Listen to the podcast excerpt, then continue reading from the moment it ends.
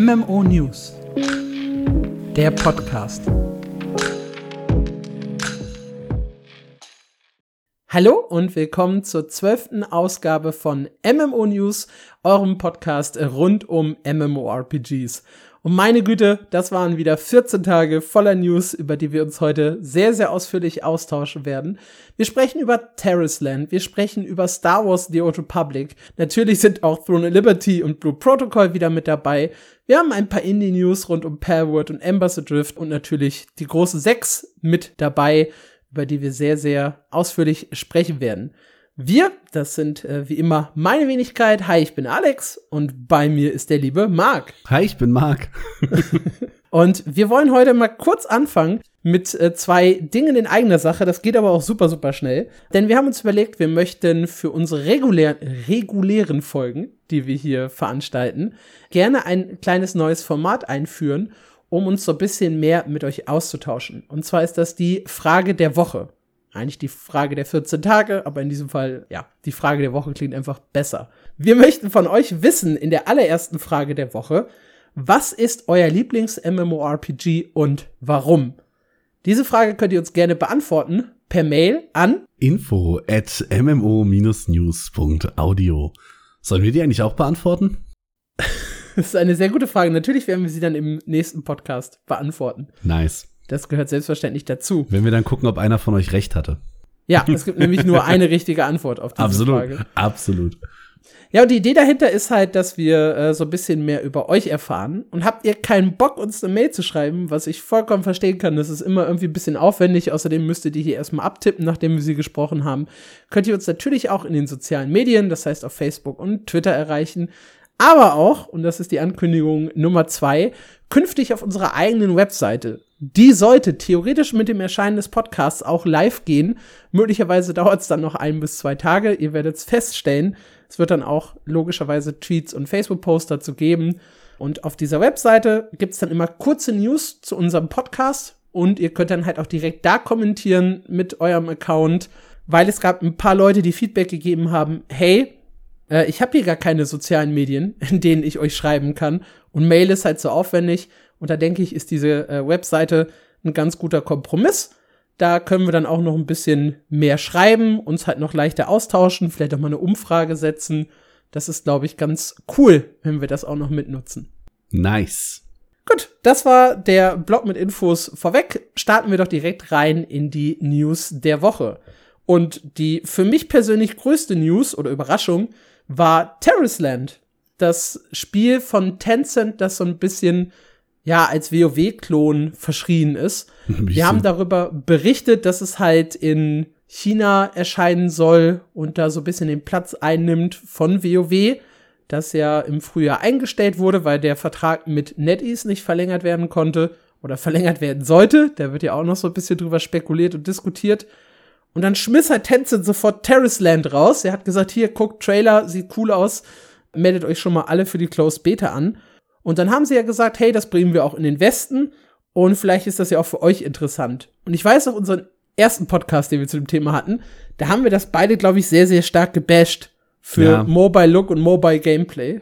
Ja, also ich kann mich da nur anschließen. Ich finde auch tatsächlich, ich bin nicht so positiv überrascht wie du, wozu wir dann gleich noch kommen. Aber es ist halt so hart klonig. Ich, ich bin immer noch äh, bisschen, bisschen skeptisch. Echt? Also ich habe äh, Gameplay gesehen, unter anderem vom YouTuber Steparu, aber auch von ein paar anderen Leuten, die halt die PC-Version anspielen durften.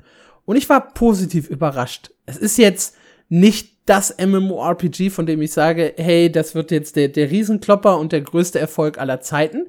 Aber es macht einen verdammt soliden Eindruck für mich persönlich. Und irgendwie löst das was, löst das Lust in mir aus. Es haben auch so ein paar Leute drunter kommentiert, ja endlich einen WoW in einem bisschen besserer Grafik und mit einem actionreichen Kampfsystem. Äh, was soll ich denn mehr fordern? Und da habe ich auch so drüber nachgedacht, ja, im Grunde ist es das, was ich auch immer wollte. Das Tab-Targeting in WoW ist mir ein bisschen zu slow. Die Grafik ist halt einfach ein bisschen outdated über die Jahre. Und es ist jetzt halt einfach auch so viel Story und so viel Content drin. Man hat das Gefühl, man kommt da nicht mehr rein. Und da ist halt so ein Fresh Start von äh, Terraceland gar nicht schlecht ja, es gibt so ein paar Red Flags, auf die wir sicherlich auch gleich zu sprechen kommen. Aber so diese ersten 20 Minuten und auch diese Idee, im Intro mir eine NPC-Raid-Gruppe für den ersten Raid-Boss zu geben, das ist total genial. Und ich habe mich in dem Moment gefragt, warum macht das eigentlich nicht jedes MMORPG so? Weil das auch so süß gemacht ist. Also du landest dann automatisch in so einer Raid-Gruppe mit zehn Leuten und du hast dann einen Raid-Leader, der dir so zwei, drei Sachen in den Chat schreibt, ist halt ein Bot. Und dann macht der einen Ready-Check. Und alle drücken natürlich Ready und, und du zum Ende auch. Und wenn du dann ready bist, geht's rein in den Bosskampf. Das ist sowas Simples, aber es gibt mir schon im Tutorial das Gefühl, verdammt, das ist ein MMORPG, hier spiele ich mit anderen Leuten, ich muss mich so ein bisschen preparen für den, für den Raid. Und das war einfach ein kleines, süßes Gimmick, wo ich sofort hooked war und gesagt habe, ja, verdammt, das sollten alle Spiele so machen. Und du müsstest ja ebenfalls gehuckt sein. Nämlich direkt äh, in dieser Raid-Gruppe hat man auch ein integriertes DPS-Meter. Und du hast mal gesagt, DPS-Meter machen alles besser. DPS-Meter machen jedes MMORPG besser. Das ist tatsächlich wirklich das, was mir als erstes ins Auge gesprungen ist, als ich diesen Raid-Kampf angeguckt habe. Zumindest äh, habe ich mir jetzt hier auch gerade noch mal den von äh, Steparo aufgemacht. Äh, der läuft hier gerade so ein bisschen nebenbei. Und das ist tatsächlich das Allergeilste, weil DPS-Meter machen wirklich alles besser. Und ich verstehe bis heute nicht, warum MMOs da so äh, oder viele MMOs da immer noch so dagegen sind. Davon abgesehen finde ich das Kampfsystem an sich eigentlich auch ganz hübsch. Es ist, finde ich, so ein schönes Mittelding aus Tap-Targeting und Guild Wars 2, weil mhm. es ist ja schon ein Action-Kampfsystem, aber dafür äh, ist es halt doch arg langsam und ich sehe zum Beispiel auch keine irgendwie Ausweichrollen oder sowas. Aber du hast recht, es sieht sehr solide aus. Es sieht aber immer noch genauso aus wie World of Warcraft.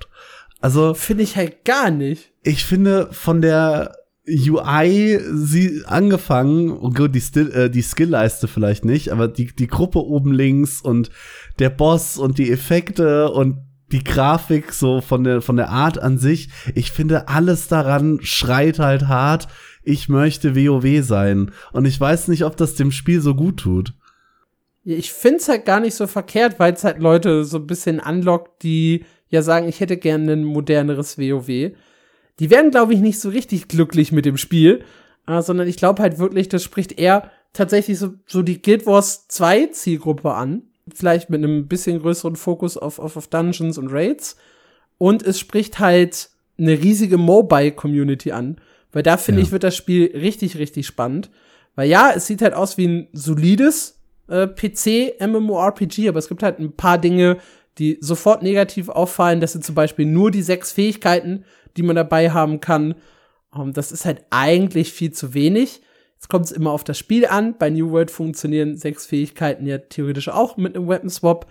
ESO bietet jetzt auch nicht super viel mehr, aber das sind halt wirkliche Action-Kampfsysteme und ich finde, so ein Tap-Targeting-Kampfsystem braucht eigentlich schon ein paar mehr Abilities, um halt Varianz reinzubringen. Und da sind mhm. vielleicht diese sechs Fähigkeiten, die übrigens auch schon alle mit Level 7 freigeschaltet sind, äh, vielleicht ein Ticken zu wenig. Aber für ein Mobile Game sind halt sechs Fähigkeiten absolut äh, klasse und äh, gut handelbar auch noch. Dazu sieht die Grafik gut aus und es ist halt Full Crossplay. Das heißt, ich kann halt mit dem PC theoretisch weiterspielen. Und für mich schreit das nach einem richtigen Mobile-Erfolg. Und das, ja, wäre geil. Also so, so, so ein Crossplay-MMORPG wünsche ich mir schon lange, das gut funktioniert. Bisher waren das halt hauptsächlich ISO-Games, wo das geklappt hat. Albion, RuneScape und Terraceland könnte so das erste ja, Third-Person-MMORPG werden, was sich länger auf meinem Smartphone hält. Ist nicht das erste, weil ich denke gerade an Tower of Fantasy, das habe ich ja auch mit drauf. Aber es wäre eine, eine Ausnahme, die es auf mein Smartphone schafft. Absolut. Ich bin mir noch gar nicht so sicher, wie das ankommen wird, weil ich gehe mit dir, dass das für Mobile sehr, sehr gut aussieht oder sehr, sehr gut aussehen kann. So viel haben wir jetzt auch noch nicht gesehen. Aber wenn ich von äh, der Arbeit bei mein MMO und äh, dem Podcast hier eins gelernt habe, dann, dass PC-MMORPG-Spieler doch recht allergisch reagieren, sobald irgendwo Mobile dabei steht. Zumindest die allermeisten. Und gerade mit dem Full Crossplay und gut, ich komme natürlich auch gerade aus Lost Ark, wo es äh, eine sehr toxische Community gibt, die mit Gatekeeping auch ein starkes Problem hat. Aber ich sehe halt jetzt schon vor mir, dass eine Raid-Gruppe äh, irgendwelche Leute nicht mitnehmen kann, weil er will oder wird, weil er gerade am Handy spielt und dann irgendwie langsamer ist als der PC-Spieler. Ich glaube, das Konzept ist cool. Ich habe aber wirklich Sorge, dass die Community das am Ende äh, in, in Stücke reißt. Ich glaube, da versteifst du dich wirklich zu sehr auf den Core-PC-Nerd, der halt irgendwie Endgame-Raids läuft. Hm. Ich schaue das halt eher so ein bisschen aus der Casual-Perspektive.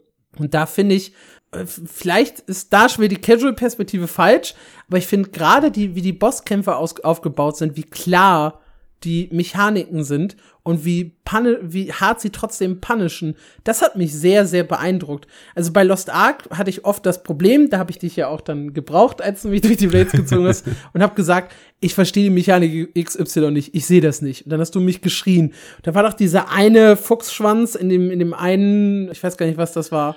Das war ja ah, kein, kein das, Raid, sondern das, das war sind die, äh, der Abyss Dungeon Area Swell. Da genau. hast du den Stern nicht gesehen über ihm. Genau. Egal wie oft, ich habe ich hab den sieben oder acht Mal gemacht, ich habe immer noch bis heute den Stern nicht gesehen, der mir den, die Mechanik erklärt. Und hier ist halt ein Bosskampf, auch wieder Steparo in einem eigenen Video. Der Meerfolk King hat auch Nearly Wipe dazu geschrieben, was tatsächlich stimmt, was ich auch übrigens cool finde. Also wipen zu können schon bei Early Raids im Normal-Modus. Finde ich sehr, sehr cool. Ja. Und der hat halt super klare Mechaniken. Da kommt ein riesiges blaues Feld, das bleibt drei Sekunden. Da muss ich reinlaufen, dann entsteht die Bubble, dann haut der mich. Das heißt, ich habe drei Sekunden Reaktionszeit. Schaffe ich das in der Zeit aber nicht, bin ich halt dead.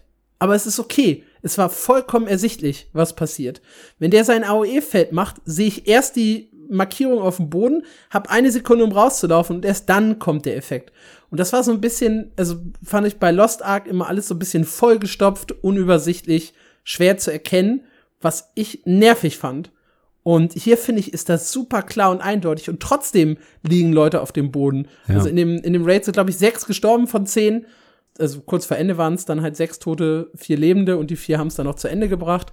Ja. Und das ist halt insgesamt, finde ich, ein sehr, sehr großes Plus für mich. Ich sehe da auch gerade keinen Grund, zum Beispiel ein Add-on zu brauchen bei WoW war es ja auch so, da gibt's ja Add-ons, die dir ansagen, in drei Sekunden passiert XY und sowas. Was ich auch sehr gerne genutzt habe, Deadly Boss Mods. Und das ist halt hier gar nicht nötig, finde ich. Es ist so klar und eindeutig. Und das finde ich sehr, sehr positiv an dem Spiel. Ja, und wahrscheinlich auch nötig für das Crossplay mit Mobile. Ja, glaube ich auch. Also das sieht tatsächlich sehr, sehr cool aus. Und äh, ich bin da auch bei dir du kannst da halt einfach dir eine Raid-Gruppe suchen, du gehst mit und höchstwahrscheinlich weißt du an der rechtzeitigen Stelle, wann du was zu tun hast. Und das mhm. hast du in einem Lost Ark halt nicht. Wenn du vorher den Guide nicht geguckt hast, bist du tot. Da ist halt überhaupt keine Frage dahinter. Und ja, das, das, ist ein schöner Ansatz. ja, und auch ansonsten hat Tencent ein paar positive Aussagen getätigt, wo ich halt auch skeptisch war, was Terrace Land anging. Nummer eins, kein PvP in der offenen Welt, nur Arenen und Battlegrounds. Darunter ein Capture the Flag, was hart wie Warsong aussieht in WoW. Also wirklich hart, auch von der, von der Optik. Das heißt, ja, da sind wir wieder beim Klonpunkt, aber wenn's, wenn's gut geklont ist, um, was soll's, ja. Äh, Dungeons und Raids sind wichtig. Genderlock existiert derzeit, soll jedoch für den Release im Westen aufgehoben werden. In der Beta wird es jetzt auf jeden Fall noch drin sein. Klassen haben zwei Talentbäume mit je 40 bis 81 Talenten, abhängig von der Klasse. Kein Autoplay, kein Auto-Run, auch nicht auf Mobile. Sehr gut, sehr, sehr gut. Und Tencent hat in, ich glaube, drei oder vier Interviews betont, wir werden nicht Pay-to-Win, obwohl das Spiel Free-to-Play wird. Es wird nichts geben, womit man sich spielerische Vorteile erkaufen kann. Ja, das lässt halt immer noch Spielraum offen. Ne? Irgendwo so, so halb geschummeltes Pay-to-Win ist halt möglich, Booster sind möglich und so weiter. Da muss man halt erstmal gucken, wie es final aussieht. Und sie haben halt schon einen Release-Rhythmus angekündigt, der auch sehr gut aussieht. Alle vier bis sechs Monate neue Season mit neuem Content und regelmäßig neue Klassen. Äh, dazwischen Balance-Patches und Dungeons, die also auch abseits von Seasons kommen sollen. Ich meine, das klingt alles ziemlich gut. Ich glaube, das ist ein persönliches Problem von mir. Mir fällt es grundsätzlich schwer, Tencent zu vertrauen. Sowohl in den Aussagen als auch in dem, was am Ende rauskommt. Auf der anderen Seite muss man natürlich auch eingestehen, Tencent hat halt praktisch unlimited money. Also, wenn die wirklich wollen, können die ja. Ich bin sehr zwiegespalten bei Terrace Land. Ich kann mich da auch kaum auf irgendeine Seite schlagen, ob das jetzt geil oder Trash wird. Es fällt mir ungewöhnlich schwer. Ich finde ja sehr, sehr spannend, wo hast du schlechte Erfahrungen mit Tencent gemacht? Persönlich tatsächlich gar nicht. Aber wenn Stark. du es sind halt diese ganzen Berichte und Aufklärungsdokumentationen über Tencent im Raum. Da könnte man eine eigene Folge, glaube ich, drüber machen, warum dieser Konzern kritisch zu betrachten ist, wenn man äh, irgendwelche Moral übrig hat. ne? Also schwierig. Ja, na, na, natürlich, absolut. Äh, ich habe zumindest Teile davon auch gesehen und ja auch sogar News über die eine oder andere Sache geschrieben. Aber jetzt so, so spieletechnisch habe ich keine schlechten Erfahrungen mit Tencent gemacht, eher im Gegenteil. Auch irgendwie deren Beteiligung bei Epic oder deren äh, vollkommener Kauf von Riot Games haben jetzt keine negativen Folgen gehabt bisher. Dementsprechend bin ich, was Tencent angeht, eigentlich aufgrund des Unlimited Moneys und der Tatsache, dass sie halt echt schon viele Games in den Westen gebracht haben, relativ positiv eingestellt. Das letzte MMO von Tencent war doch Tower of Fantasy, oder bin ich jetzt falsch? Da waren sie doch Ah, auch dahinter. Da waren sie aber, glaube ich, nur der chinesische Publisher, oder? Und das Nicht weiß ich gerade komplette nicht. Entwickler. Boah, jetzt, jetzt machst du mich. Jetzt, jetzt letzt, kommst du wieder mit Dingen um die Ecke, ne? Ich weiß, dass wir mit Tencent Kontakt hatten bezüglich äh, Pre-Release, Preview von Tower of Fantasy oder sowas. Ich weiß aber tatsächlich gerade nicht mehr, in welcher Rolle Tencent da aufgetreten ist. Kann sein, dass das auch wieder eine von deren Unterfirmen, also die haben ja etliche Ja, äh, klar. S- Subunternehmen, die halt Entwicklerstudios, die halt unter deren Banner arbeiten. Und äh, darunter ja auch Timi, die jetzt äh, die Call of Duty Mobile gemacht haben, die Pokémon Unite gemacht haben, die jetzt gerade an diesem neuen Spiel zu Honor of Kings arbeiten, diesem Open World Game zu, zu dem LOL-Klon. Ich bin gerade echt, ich bin gerade hier so auf so einer, so, so einer Seite und gucke mir gerade deren Spiele durch. Also da ist auch viel dabei, von dem ich noch nie gehört habe, ne? ja, also- logisch. Sehr, sehr spannend. PUBG logischerweise läuft unter denen, aber ich glaube auch wieder hier nur als Publisher. Ja, wegen dieser komischen Geschichte, dass du ja äh, in China sitzen musst, um in China Spiele zu veröffentlichen. Irgendwie so war das doch, ne? Deswegen tritt, tritt Tencent da ja als Publisher für ganz, ganz viele Titel auf. Genau, du musst, also Tencent muss sich halt einen, ich glaube, einen gewissen Prozentsatz, 5% oder so von einer, von einer Firma einverleiben, mindestens, damit sie halt, also irgendeine chinesische Firma, damit du es halt in China publishen kannst. Äh, logischerweise das größte äh, Game, was unter denen läuft, ist Dungeon Fighter Online, was auch gleichzeitig eines der größten Spiele überhaupt auf der Welt ist. Honor of Kings, der, der LOL-Klon, Ring of Elysium, Die Eier musst du halt auch erstmal haben, dich selber zu klonen. Den gehört ja LOL. Das, Ja, aber damals noch nicht. Die, die Hintergrundgeschichte war ja, dass LOL keinen Bock auf LOL, also Riot keinen Bock auf LOL Mobile hatte, dann hat's Tänze gemacht und dann hat Tänze Riot gekauft und dann haben sie irgendwann trotzdem noch mal Wild Rift rausgebracht. sehr, sehr lustig, ja. Also da- da steckt auf jeden Fall eine ganze Menge drin und ich bin positiv, was ja Terrace Land angeht an dieser Stelle. Das, was mich halt noch so ein kleines bisschen nervös macht, äh, ist halt der, der Gender-Lock. Die Tatsache, dass die Levelbegrenzung nur auf 30 liegt, was für mich ein bisschen niedrig klingt. Und halt Pay to Win. Also, ob sie es wirklich schaffen, da ein ordentliches Free-to-Play-Game draus zu machen oder nicht. Und ich bin mir ziemlich sicher, dass es ein sehr gutes Mobile-Game wird und darüber halt erfolgreich sein kann. Ja. Und wenn es dazu noch ein akzeptables PC-Spiel ist, läuft's halt hoffentlich auch lange auf dem PC. Das ist auch so ein bisschen das, was jetzt äh, gerade Tower of Fantasy ja auch durchmacht. Das ist auf dem PC gar nicht so erfolgreich, ist aber auf Mobile ganz gut unterwegs und wird halt deshalb auch ständig erweitert. Hier kommt jetzt am 27. Juni zum Beispiel Patch 3.0 mit einer neuen Zone, mit neuen Charakteren, neuen Quests. Jetzt haben sie auch den Release für PS5 angekündigt beim Summer Game Fest. Also die entwickeln Tower of Fantasy weiter, bringen es auf mehr Plattformen, machen es größer, obwohl es eigentlich gar nicht so gut auf PC läuft oder nicht so überragend, wie sie es wahrscheinlich erhofft haben. Und dementsprechend, wenn halt Terrace Land ähnlich funktioniert, also sich dann quasi über Mobile finanziert über die Masse und dazu ein akzeptables PC-Spiel ist, dann kann man da halt viele, viele Jahre Spaß mit haben. Ja, ich bin da gespannt wie ein Flitzebogen. Ich kann mich partout nicht entscheiden. Ich habe irgendwie so eine Skepsis, was die in diesem Spiel mitschwingt. Wahrscheinlich die gleiche, die du bei Throne and Liberty hast, aber da kommen wir, glaube ich, nachher noch zu. Ja, ich wechsle gute und schlechte Nachrichten so ein bisschen hin und her hier in dem Podcast. Das war zumindest mein Ziel. Terrace Land war für mich die gute Nachricht. Äh, kommen wir zu einer Mixed-Nachricht, weil da ist halt auch nach oben und unten alles möglich. Star Wars The Old Republic. Ein Insider-Report äh, von IGN sagt, äh, EA und BioWare möchten SWTOR verkaufen und äh, damit BioWare so ein bisschen entschlacken und ihnen die Möglichkeit geben, sich auf reine Singleplayer-Spiele wie Dragon Age und Mass Effect zu fokussieren und das MMORPG halt in der Hand zu geben, wo es ja trotzdem noch weiterentwickelt wird. Das war ein Report. IGN hat ein Statement angefragt und das Statement ist so, ja, eigentlich bestätigen sie indirekt den Report, denn EA sagt, äh, wir überlegen, wie wir dem Spiel und dem Team die beste Möglichkeit geben können, zu wachsen und es weiterzuentwickeln. Dazu gehören auch Gespräche mit Broadsword Online, einem Studio, das sich auf die Entwicklung von Online-Erlebnissen spezialisiert hat. Das heißt, sie sagen, es gibt auf jeden Fall Kontakt zu diesem Studio und das Studio hat laut dem Insider Report halt Interesse daran, SWTOR zu übernehmen. Ist auch wieder eine sehr, sehr spannende Geschichte, weil bei Broadsword Online Games arbeitet Rob Denton. Der hat früher äh, für Mythic Entertainment und EA gearbeitet und MMORPGs entwickelt. Unter anderem Warhammer Online, aber auch Star Wars The Old Republic. Also der war Chief Operating Officer bei dem Spiel hat sich danach halt mit Broadsword äh, so ein bisschen selbstständig gemacht, von EA losgelöst und da dann halt die Spiele Ultima Online und Dark Age of Camelot bei sich aufgenommen und entwickelt die bis heute weiter. Und der hat jetzt plötzlich Bock, beziehungsweise seine Firma hat Bock, sich jetzt auch SWTOR zu sichern.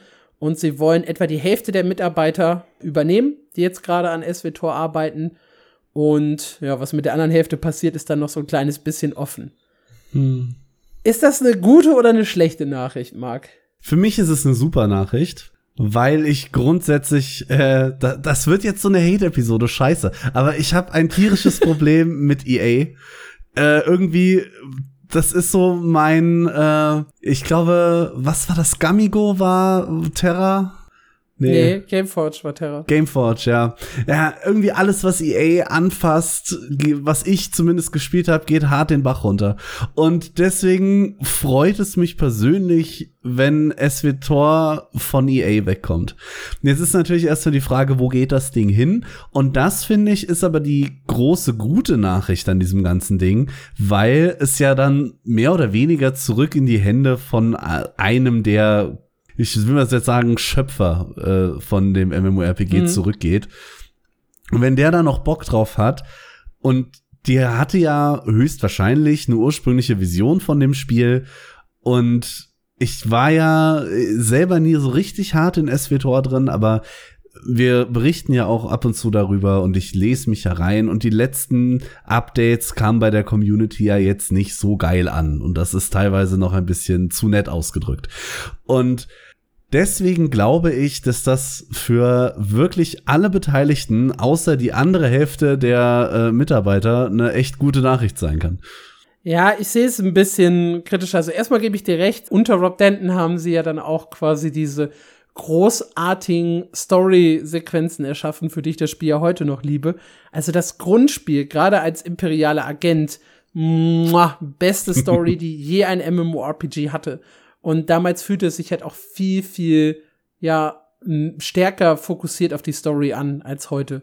Die haben ja teilweise auch ganz verquere Entscheidungen getroffen, wo sich Imperium und die Republik plötzlich nahe kamen, dann wurde die Allianz geschaffen, wo alle zusammengearbeitet haben, dann haben sie das Ganze wieder so ein bisschen getrennt. Das klang auch so alles so wischiwaschi und die letzten beiden Erweiterungen waren halt auch echt eher meh. Und dann gebe ich dir recht, wäre es schon cool, das vielleicht wieder zurück zu Rob Denton und seinem Team zu geben und zu gucken, hey, können die da noch mal irgendwie den Spieß umdrehen, dem ganzen frischen Wind verpassen, eine Erweiterung raushauen, die alle begeistert. Das Problem sehe ich allerdings in finanzieller und Entwickler, in finanziellen und Entwicklerkapazitäten. Weil nehme ich nur die Hälfte der Mitarbeiter mit, muss ich ja, um den jetzigen Service aufrechtzuerhalten, erstmal noch einen eigenen Stock Mitarbeiter haben, weil sonst arbeiten ja weniger dran. Das heißt, der Content wird noch langsamer. Und das weiß ich nicht, ob sie das überhaupt finanziell leisten können. Und der andere Punkt ist halt dann, wenn ich wirklich einen Turnaround machen will, dann muss ich auch was komplett Neues entwickeln. Also muss ich entweder jetzt ein paar Monate oder vielleicht sogar Jahre da gehen und sagen, okay, wir bringen jetzt erstmal keine Updates, nichts, wir müssen uns da jetzt erstmal reinarbeiten, aber dann können wir halt mit einem großen Knall zurückkommen und dann entscheidet ihr, war das so gut, wie wir das gemacht haben, oder findet ihr es kacke und dann setzen wir es halt so ein bisschen in den Maintenance-Mode wie aktuelle Ultima. Weil das ist halt das Ding. Die Firma lässt zwar Ultima und Dark Age of Camelot weiterlaufen, aber es ist halt keine kein großer Entwicklungsfortschritt mehr da. Es gibt mal ein neues Event, es gibt mal ein neues Item, es gab jetzt Progress Server, äh, wo man ein bisschen schneller leveln konnte, um wieder aufzuschließen. Aber es ist halt nicht so, dass die jetzt dicken neuen Content bekommen. Und da weiß ich halt nicht, ob Broadsword Games das tatsächlich liefern kann. Ja, ist ein Punkt. Kann ich auch so nicht widersprechen. Also ist Stark. Mittelweg-News, wie du schon gesagt hast. Aber ich glaube, der wird das ja nicht kaufen wollen, wenn er nicht glaubt, das hinzukriegen. Und vielleicht bin ich da auch so ein bisschen hart naiv, dass ich da sage, so, oh, der will zurück zu dem Spiel, was er gemacht hat, weil er es besser machen will, als EA das am Ende äh, getan hat. Also alte MMORPGs lassen sich halt teilweise echt melken, ne? Wir hatten die News vor vier Wochen mit dem Ultima-Leuten, die halt immer noch Housing betreiben, nach 25 Jahren sich immer noch einmal im Monat einloggen, damit das nicht abgerissen wird und teilweise auch noch ein Abo dafür zahlen.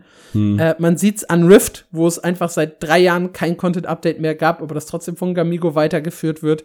Also so alte, etablierte MMORPGs werfen auch mit relativ wenig Aufwand viel Geld ab das ist halt so ein bisschen die Angst, die ich habe, dass man sich da einfach nur ja, darauf fokussiert, noch ein bisschen das Ganze zu melken und es dann einfach in den Maintenance-Mode setzt und weil Star Wars draufsteht, werden halt noch genügend Leute kommen, die das immer mal wieder ausprobieren, einen Monat Abo dalassen, sich doch noch mal eine Erweiterung anschauen wollen und das macht mir so ein bisschen Sorge, wenn ich auf die News gucke. Also ich bin nicht so euphorisch ich war erst total euphorisch, als ich das gelesen habe und dachte ja auch, wie du, äh, Rob Denton, cool, neues Studio, cool, frischer Wind, cool. Aber spätestens an dem Punkt, wo es hieß, sie übernehmen nur die Hälfte der Mitarbeiter, da war so ein bisschen die Euphorie raus. Ja, kann ich nachvollziehen. Ich finde schön, dass wir da jetzt genau gespiegelte Meinungen haben, wie von der zu der News vorher, weil hier bin ich jetzt eigentlich optimistisch, weil ich vielleicht auch optimistisch sein möchte weil es mich innerlich so ein bisschen befriedigen würde zu sehen, dass äh, BioWare-Titel abseits von EA gedeihen können, weil mir ja. Anthem immer noch wehtut. Ich glaube, jeder, jeder will das. Ich glaube, es gibt keinen, also außer vielleicht EA selber, die, die sagen, es wäre nicht geil, wenn das jetzt plötzlich noch mal richtig erfolgreich wird und zeigt, hättet ihr doch da mal äh, Passion und ein bisschen Geld reingesteckt, dann wäre das jetzt eines der dicksten MMORPGs auf dem Markt und eben nicht nur irgendwie so ein B-Tier-Titel. Ja? ja. Das ist eigentlich sehr, sehr schade, weil wie gesagt, das Grundspiel ist verdammt stark. Ich drück die Daumen. Ich möchte, dass das klappt. Ich sehe deine Bedenken. Ich glaube aber tatsächlich, wenn sich Rob Denton nicht übernimmt, und das hoffe ich jetzt auch einfach, äh, dass das geil werden kann.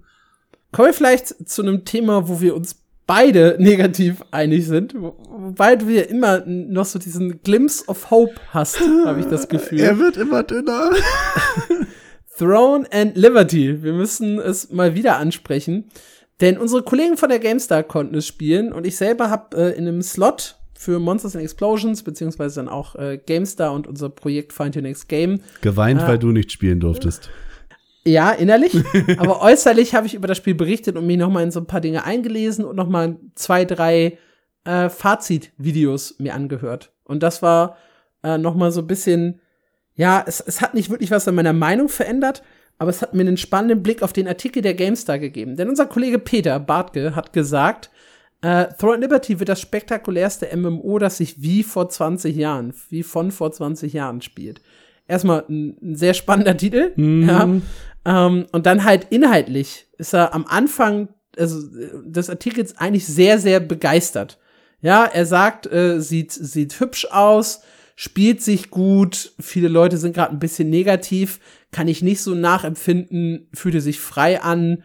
Äh, Kampfsystem wirkt ein bisschen lala, das stimmt, dafür halt cooles Wettersystem und, und die, die Verwandlung äh, eigentlich bin ich relativ positiv eingestellt, was Throne Liberty angeht. Nach 30 Minuten. Und das ist der ganz wichtige Punkt. Konnte da im Rahmen des Summer Game Fest, glaube ich, spielen. Oder hat das nochmal einen anderen Namen gehabt? Summer Play Days, aber ja. Gehört er dazu, ne? Und ja, also es war halt nicht so negativ eingestellt wie wir jetzt an dieser Stelle. Und das ist ganz spannend, weil das haben ganz viele in ihren Fazitvideos gesagt. Die ersten zwei, drei Stunden macht das Spiel einen sehr soliden, sehr guten, fast schon richtig guten Eindruck, meinten einige. Die Cutscenes sollen gut sein, die Story soll gut sein, das Tutorial spielt sich nett, der Einstieg ist ganz schick, man hat am Anfang einen guten Progress, man bekommt so ein Gefühl, okay, das könnte halt was geben mit uns, Throne Liberty und mir, ja. Und dann kommt halt so langsam, aber sicher, kommen die, kommen die Knackpunkte ins Spiel. Wenn der Progress so ab Level 15 bis 20 sehr, sehr stark abflachen soll und man wirklich, wirklich lange grindet, um voranzukommen. Wo plötzlich dann Autoplay interessant wird, um halt einfach ein bisschen Zeit zu sparen, was das Spiel ja bietet. Ja. Und ähm, wo die Leute dann auch sagen, ja, hier vielleicht mal ein paar Euro lassen für, für schnellere XP oder so, kann man schon machen, lohnt sich an der Stelle. Und dann kommen halt auch immer mehr die Probleme am Kampfsystem zum Tragen, die man halt vorher nicht so sehr gemerkt hat äh, weil man jetzt ein paar mehr Fähigkeiten hat, weil man jetzt ein bisschen gegen schwerere Gegner kämpft. Äh, und ich fand das, also wirklich geschockt hat mich das GVG-Gameplay vom, vom YouTuber Logan. Ich weiß nicht, ob du das gesehen hast aus meinem Artikel. Leider nein. Das ist mein, äh, mein absolutes Highlight, passiert da bei Minute 2,32. Äh, also erstmal, äh, er hat die Einstellungen so ein bisschen geändert. Ich weiß gar nicht, ob man das, ob das so einfach geht oder ob das im PvP automatisch passiert. Er guckt sehr, sehr viel weiter von oben auf die ganze Situation.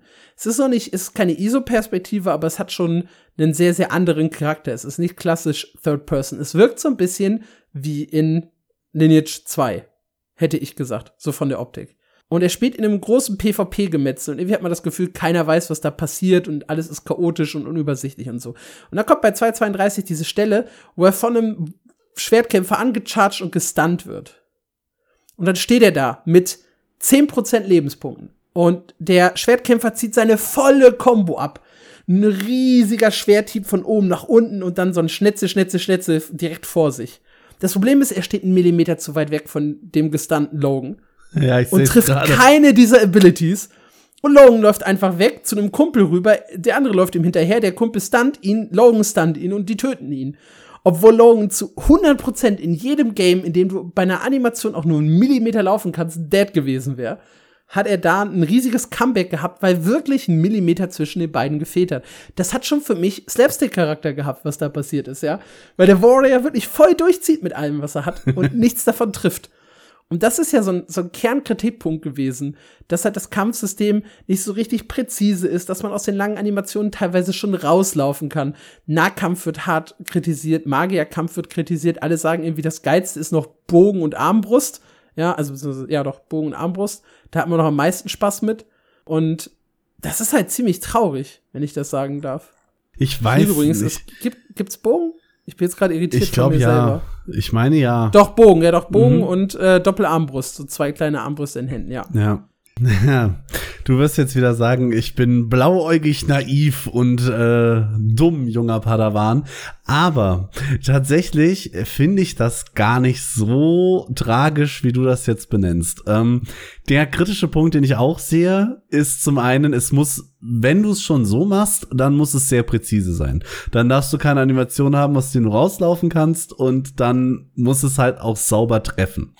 Wenn du das aber hinkriegst, was ja durchaus äh, patchbar ist, finde ich es gar nicht so schlimm, dass du bei den Animationen eben feststeh feststehst, weil es sieht natürlich auf dem, bei diesem Video von Logan, ich habe es mir ja gerade selber angeguckt, es sieht schon sehr doof aus. Aber es, äh, es introduced so eine neue alte Art von Skill Cap, weil das passiert nur, weil der Warrior nicht weiß, wie weit seine Skills treffen. Und ich finde, das gibt dem Ganzen auf irgendeine abstrakte Art und Weise eine taktische Tiefe, die es sonst nicht hätte. Was sagst du zu der Perspektive, die Logan gewählt hat? Da hat er schon fast Lost Ark-keske Züge. Das ist mir gar nicht so ins Auge, gesch ins Auge geschossen, weil ich habe in ungefähr der gleichen Perspektive Guild Wars 2 gespielt. Ich war auch meistens maximal rausgezoomt. Äh, deswegen finde ich das jetzt gar nicht so, also überhaupt nicht tragisch eigentlich. Okay, nee, ich finde find's auch nicht tragisch. Ich fand's, ich fand's nur spannend, weil ich spiele ja meine MMORPGs eigentlich wirklich in, eher in so einer Third-Person-Perspektive Mhm. und mag das sehr.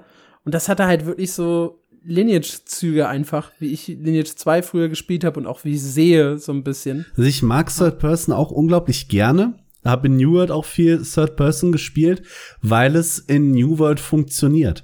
In Guild Wars oder auch wahrscheinlich in Throne and Liberty, wir haben ja jetzt nur Videos gesehen, würde mir in Third Person einfach der Überblick fehlen in so einer Situation. Und deswegen mhm. tendiere ich da dann dazu, in Kampfsituationen maximal rauszuzoomen, um halt einfach möglichst viel von meiner Umgebung auch wahrzunehmen. Also Third Person ja, aber das Spiel muss es halt hergeben, wenn du, wenn du weißt, worauf ich hinaus will. Ja, ansonsten gibt's halt nicht so richtig viel Neues. Es gab halt diesen Xbox-Trailer oder beziehungsweise den Summer Game Fest-Trailer allgemein, der halt ja eigentlich auch wieder so ein bisschen Throne of Liberty beschönigt. Das war zumindest die Kritik.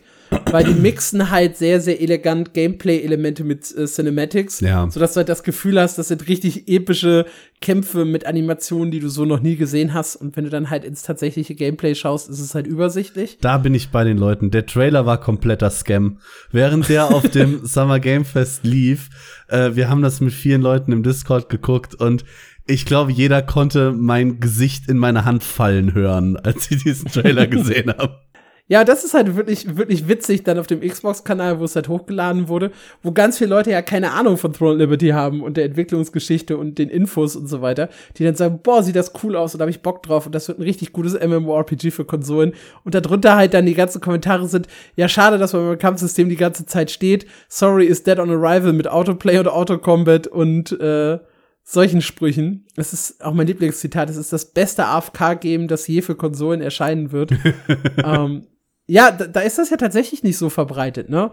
Also in, auf PC-Spielen hat man sich ja jetzt so ein bisschen dran gewöhnt, Auto-Run in Black Desert und ein paar Asia-MMOs, wo halt auch wirklich Autoplay enthalten ist und so. Aber auf Konsolen ist das wirklich eher ungewöhnlich. Also ja, es wird wahrscheinlich das beste AFK-Game für Konsolen ich sehe Leute, die statt ihrem äh, Lagerfeuer-Kamin äh, äh, auf dem Fernseher dann demnächst Throne and Liberty laufen haben, während die Mage mit Feuerbällen um sich wirft, gemütlich auf die Couch kuscheln und einen Kakao trinken. Nee, ich weiß nicht. Throne and Liberty, du hast es am Anfang schon gesagt, ich bin immer noch so leicht naiv, äh, mit Hoffnung besät, will ich fast sagen. Äh, ich sehe das Ganze aber mittlerweile ich würde sagen, ein bisschen besser als Terrace Land. Aber mittlerweile oh. schimmert es schon selber bei mir durch, dass ich mit meiner Hoffnung zu dem Spiel hart auf die Fresse fliegen werde. Aber ich möchte Starke, diese Hoffnung trotzdem nicht aufgeben. Starke Aussage. Ich habe für mich Terrace Land schon äh, über Throne Liberty und auch über Pantheon Rise of the Fallen und ein paar andere Spiele Ouch. erhoben. Ja, doch. Pantheon ist halt auch ein echt schwieriges Spiel. Ja. Aber gut, wenn wir darauf jetzt auch noch eingehen, dann sitzen wir hier noch übermorgen in dem Podcast. Ich weiß, ein paar Leute hätten da richtig Bock drauf. Ein paar von euch möchten aber auch noch News um die Ohren geknallt bekommen. Machen wir was Positives. Pervert, dein äh, Hype-MMORPG, ja. erscheint nicht mehr dieses Jahr, aber es hat ein Release-Datum und damit ja einen absehbaren Zeitraum, bis wir Hand anlegen können. Ja, es erscheint nicht mehr 2023. Das ist erstmal der große Bummer, weil eigentlich stand das nie zur Debatte. Es war ja von Anfang an für 23 angekündigt. Es gab auch nie ein festes Release-Datum. Deswegen hatte ich noch Hoffnung. Jetzt gab es einen neuen Trailer. Es gibt mittlerweile auch wöchentlich neue Gameplay-Videos. Die teilen sie über Twitter und die sind dann später auch zusammengeschnitten auf auf YouTube zu finden. Das ist, also man sieht Progress, das finde ich sehr schön. Jetzt ist aber Early Access, äh, tatsächlich nicht Full Release, aber Early Access ist im Januar 2024. Das heißt, in einem halben Jahr könnt ihr eure Pokémon bewaffnen und in Minen arbeiten schicken, bevor ihr sie äh, grillt, weil ihr Hunger habt. Und Das wird geil. Ich, ich habe wirklich, äh, ich habe ja einen Artikel drüber geschrieben. Perworld ist, glaube ich, äh, jetzt nicht mehr mein Spiel des Jahres 2023, weil das wird vermutlich Starfield, aber da reden wir auch später vielleicht noch kurz drüber. aber es könnte jetzt mein Spiel 2024 werden, weil ich habe da wirklich Bock drauf, weil es so viele Fehler nicht macht, die Pokémon halt über die Jahre gemacht hat, weil es die einzigen waren, die dieses Spielkonzept verfolgt haben ich finde, es macht so viele Fehler, dass es halt einfach geil ist und ich in jedem andere Fehler, also alle anderen Fehler verzeihe.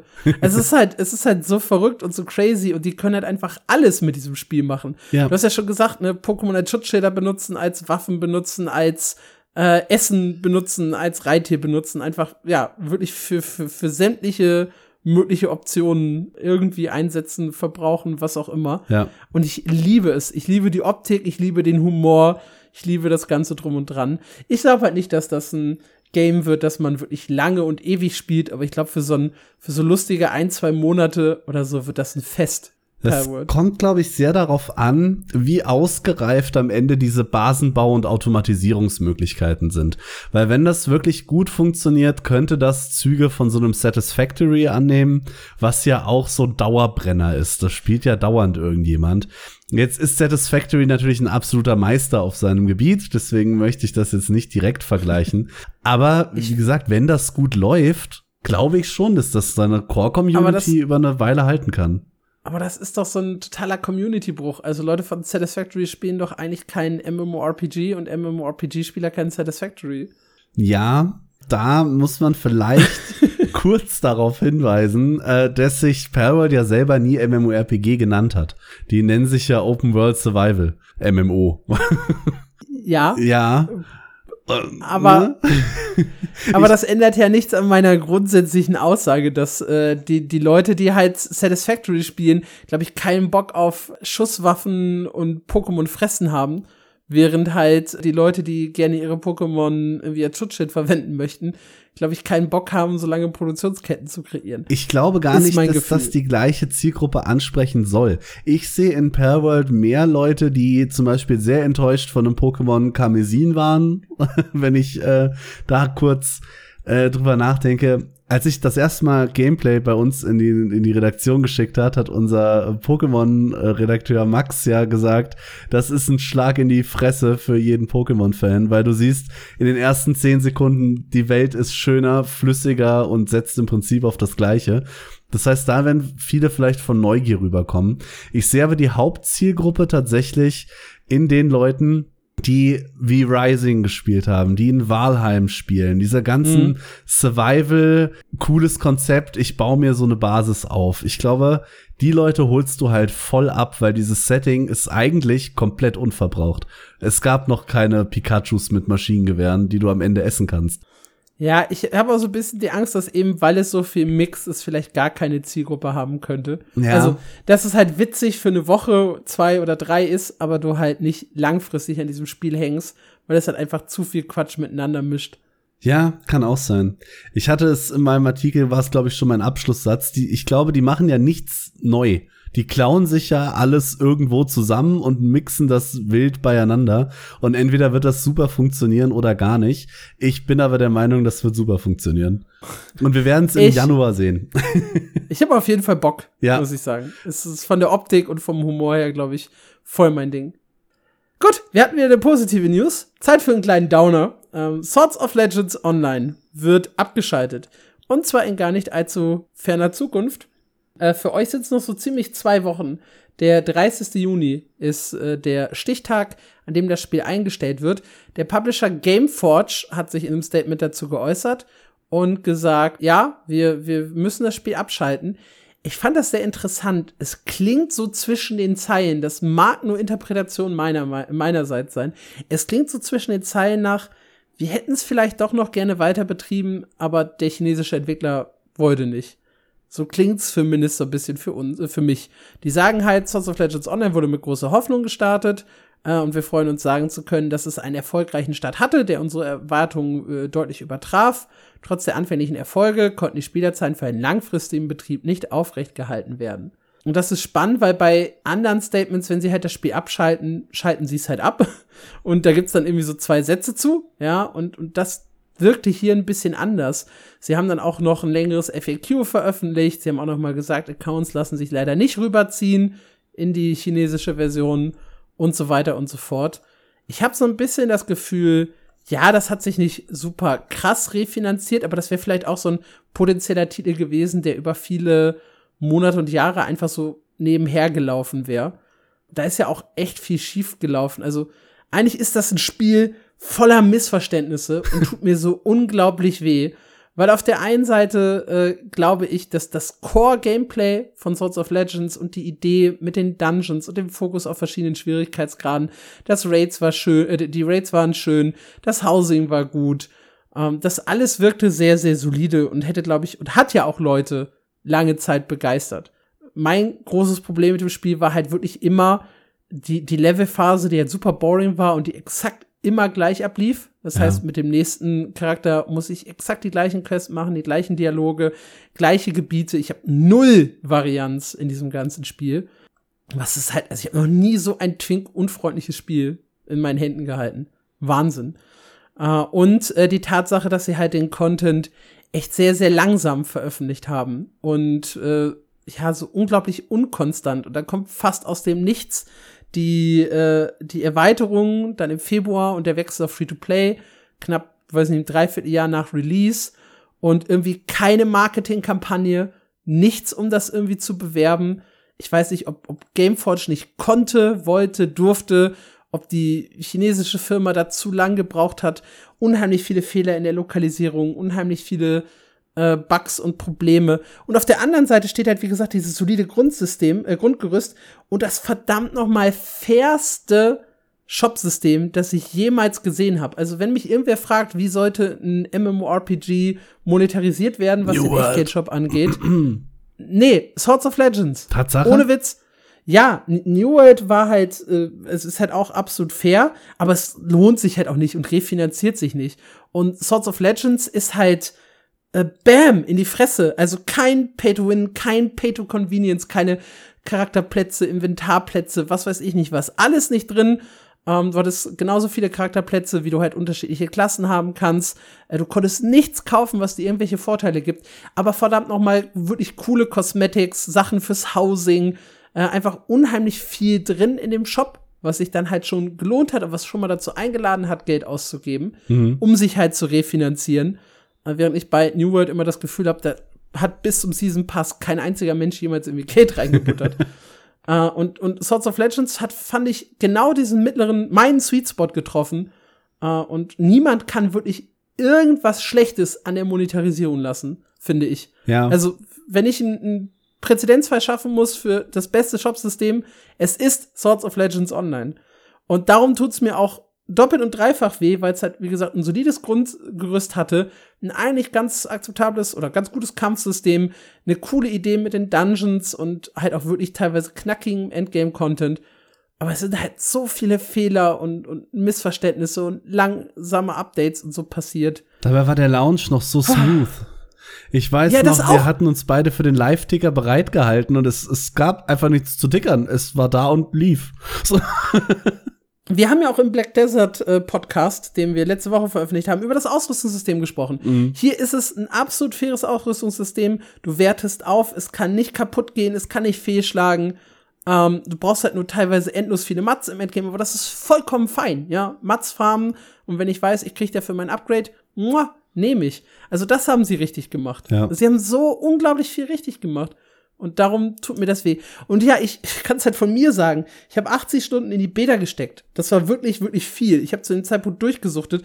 Meine äh, Frau war schwanger, hat nicht so viel mit mir interagieren wollen abends, sondern hat gepennt. Beste Zeit. ich habe also wirklich, wirklich durchgesuchtet, das, das, das Spiel nachts, ja. Und habe gezockt, gezockt, gezockt. Und dann kam das Live-Game raus und ich wusste, und ich habe zweimal oder drei, ich habe glaube ich drei Charaktere gelevelt. In der ersten Beta-Phase ein und dann noch mal zwei in der zweiten, weil es einen Wipe gab ähm, zwischen der Presse und der offiziellen Beta. Und dann habe ich halt das vierte Mal quasi zu Release angefangen und ich habe es nicht geschafft, einen Charakter bis aufs Max-Level zu ziehen in der Live-Version. Und mir tut das selber weh, weil ich eigentlich Bock auf das Spiel hatte. Hm. Aber diese langweilige Levelphase hat mich halt vollkommen da rausgezogen. Ja. Und denn auch, ich habe ja mit Adventure Ape, den wir auch schon hier zu Gast hatten bei Ion, habe ich damals ein Interview geführt, der das Spiel auch echt hardcore gesuchtet hat, der irgendwie meinte, ja, für die, für die schwersten Raids brauchten sie, äh, brauchten die besten gehen äh, über eine Woche. Äh, da war ein richtiges äh, World First Progress Race dabei, äh, was du ja teilweise schon, schon in etablierten MMORPGs geht schneller als eine Woche. 2 ging es niemals eine Woche, ja. Selten ähm, eine Stunde. Ja, ab, abseits vom äh, CM bei Doom. Da ja. hat's ja wirklich äh, lange gedauert. und das ist halt total äh, krass. Das hat halt niemand interessiert, das World First Rennen. Ne? Logisch, weil das Spiel niemanden interessiert hat. Aber es tut mir deshalb so weh, weil ich irgendwie das Gefühl habe, das Spiel hatte unglaublich viel Potenzial, hätte vielleicht richtig gut werden können. hat aber fundamentale Probleme und zudem noch Probleme in der westlichen Welt, die halt hausgemacht oder auch, weiß ich nicht, der Kommunikation zwischen den Studios geschuldet war. Keine Ahnung. Mir tut's weh, auch wenn ich selber nicht mehr gespielt habe. Swords of Legends Online, ich werde es in guter Erinnerung behalten. Muss aber auch an dieser Stelle sagen, ich habe den Tod angekündigt Anfang des Jahres. Also äh, hier schon mal Tick auf der Liste ne, von unserem Special Podcast. Äh, das ist passiert. Ja, ich verbinde mit Solo tatsächlich nicht so viele positive Erinnerungen, weil diese, wie du sie so schön betauft hast, äh, unfassbar, unfassbar langweilige Levelphase hat mich nicht durch den ähm, Bock getragen, den ich hatte. Das heißt, ich habe das Spiel auch relativ früh wieder aufgehört ich habe es am Release-Tag gespielt, das heißt, wir hatten es eben angesprochen, es gab super viele Lokalisierungsfehler.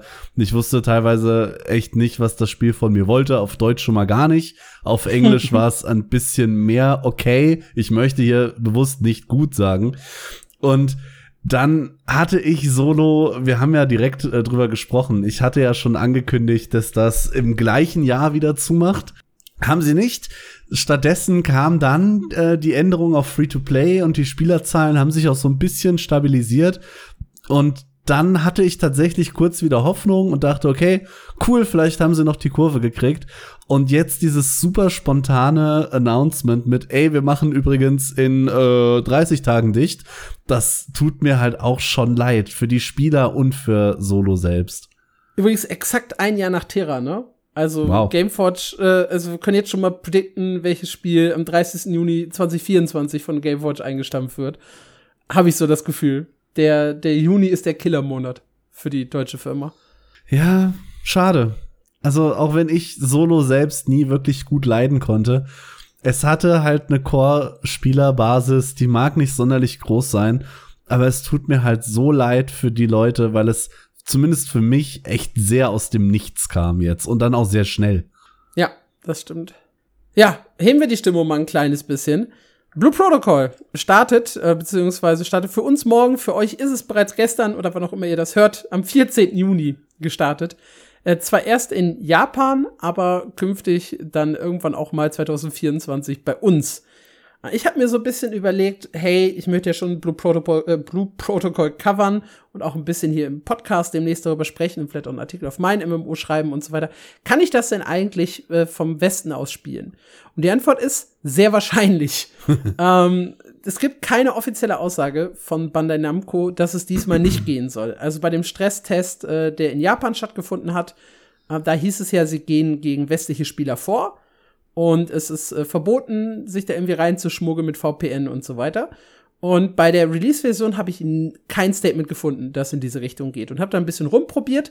Und tatsächlich, wer die japanische Seite besucht, kann sich da eine Bandai Namco-ID erstellen, kann auf die Webseite zur Pre, äh, zum Pre-Register klicken, kann einen Account erstellen äh, und kann dann auch den Client runterladen auf der Unterseite von Blue Protocol. Und ich habe jetzt einen fertig gepatchten Client hier. Und das noch komplett ohne Einsatz vom VPN. Und das macht mir die Hoffnung, A, dass ich es vielleicht sogar ohne VPN spielen kann. Oder B, wenigstens mit VPN, weil ich habe ja bisher alle Schritte auch problemlos so machen können. Musstest du dir denn eine japanische Handynummer erschleichen? Oder? Nein. Nee, komplett? Cool. Kom ja, äh, komplett so. Nice. Hat alles so funktioniert. Und jetzt habe ich so ein bisschen die Hoffnung, dass ich das vielleicht sogar ohne VPN spielen kann. Wenn nicht, ich habe ein VPN ready und äh, werde dann wohl voraussichtlich äh, ja am 14. direkt mal ein bisschen im Blue Protocol reinspielen und dann so ein bisschen meine Meinung teilen. Sehr interessant. Ich habe in dem Zusammenhang dann auch einen kleinen Hack, Hack in Anführungszeichen gelernt. Äh, und zwar äh, habe ich mir auf meinem PC das Windows-Sprachpaket äh, japanisch installiert und dann mit einem Third-Party-Programm Mord kann ich mir auf dem Bildschirm äh, automatisch übersetzen lassen von Japanisch auf Deutsch via Google Übersetzer, was da steht. Das wird jetzt nicht äh, super geil sein, die Übersetzung, das ist mir klar. Aber es sollte halt reichen, um die grundsätzlichen Spielsysteme zu verstehen. Und das ist mir halt wichtig. Und dass ich jetzt sagen kann, welchen Knopf ich drücken muss, wie die Quest, was ich für die Quest tun muss und so weiter und so fort. Wenn ihr trotzdem noch ein bisschen besorgt seid, spätestens in zwei Wochen wird äh, Alex sicher davon erzählen, wie es für ihn war und ob sein Account gebannt ist oder nicht. Also ihr könnt noch gemütlich abwarten. Es ist halt ein Free-to-Play MMORPG, dementsprechend äh, habt ihr ja nicht viel zu verlieren, Ja. außer einen frisch erstellten Account. Also, who cares? Fair. Ja, ich werde euch davon berichten. Es gibt auf meinem MMO einen Artikel, wie ihr das alles auch machen könnt, euch anmelden, äh, auch diese, äh, dieses Third-Party-Programm installieren und dann ja selber vielleicht Blue Protocol spielen, wenn ihr Bock drauf habt. Ich hab's jedenfalls. Ja, ich äh, werde es mal anspielen, wenn es im Westen ist. Aber ich glaube, ich tu mir das nicht an. Auf deiner Ich werd's mal anspielen, aber ich glaube, ich tu mir das nicht an Liste. Dürfte auch das nächste Spiel stehen, nämlich Embers Adrift. Da hast du nämlich schon mehrfach gesagt, ja, ich guck's mir mal an und ich bin mir hundertprozentig sicher, du hast es immer noch nicht getan. Nein, aber jetzt kann ich's bald tun, weil Embers Adrift hat kein Abo mehr. Oder wird kein Abo mehr haben. Tatsächlich habe ich den Stichtag gerade nicht im Kopf. Der Stichtag ist Ende Juni, also Ja. noch nicht. Jedenfalls gehen sie weg von einem äh, verpflichtenden Abo. Ich meine, ein optionales gibt es noch, hatten sie geschrieben. Ähm, und spätestens dann äh, mache ich meine Ankündigung wahr und guck da tatsächlich mal rein. Weil ich, wie gesagt, wir hatten Embassy Drift ja schon ein paar Mal. Ich finde das Konzept super interessant mit diesem unfassbare Langsamkeit als Spielelement. Und ich glaube, das könnte cool sein. Äh, Ich befürchte, es holt mich nicht so richtig ab, aber ich finde es eine sehr gute Idee, dass sie jetzt eben von dem Abo weggehen, weil es eben gerade für Leute wie mich, die das zwar interessant finden, aber schon so im Kopf haben, das holt mich vielleicht nicht richtig ab, ist ein Abo halt schon der ultimative, ja, nee, dann nicht. Dir ist aber schon klar, dass du noch eine Box kaufen musst. ja, ne? absolut, aber Buy-to-Play äh, schreckt mich deutlich weniger ab als ein Abo. Okay, da sei auch noch gesagt, das ist aktuell im Sale, auch noch bis Ende Juni, äh, 30 statt 40 Dollar, wenn ihr wollt. Ihr habt übrigens dann auch den ersten Monat Abo schon kostenlos mit drin. Und solltet ihr dann das Abo auslaufen lassen, kriegt ihr ein paar Einschränkungen.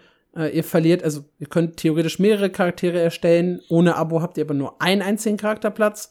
Ihr habt ein bisschen weniger Bankplätze, ihr habt weniger Emotes. Und ganz, ganz crazy, es gibt einen eigenen Subscriber-Chat. Also für Leute, die halt ein, ein Abo haben, da seid ihr logischerweise von ausgeschlossen. Abo-Nutzer bekommen außerdem neue Boni dazu. Das sind äh, eigene Titel und eine Portable Crafting Station, die man sich dann überall aufploppen lassen kann.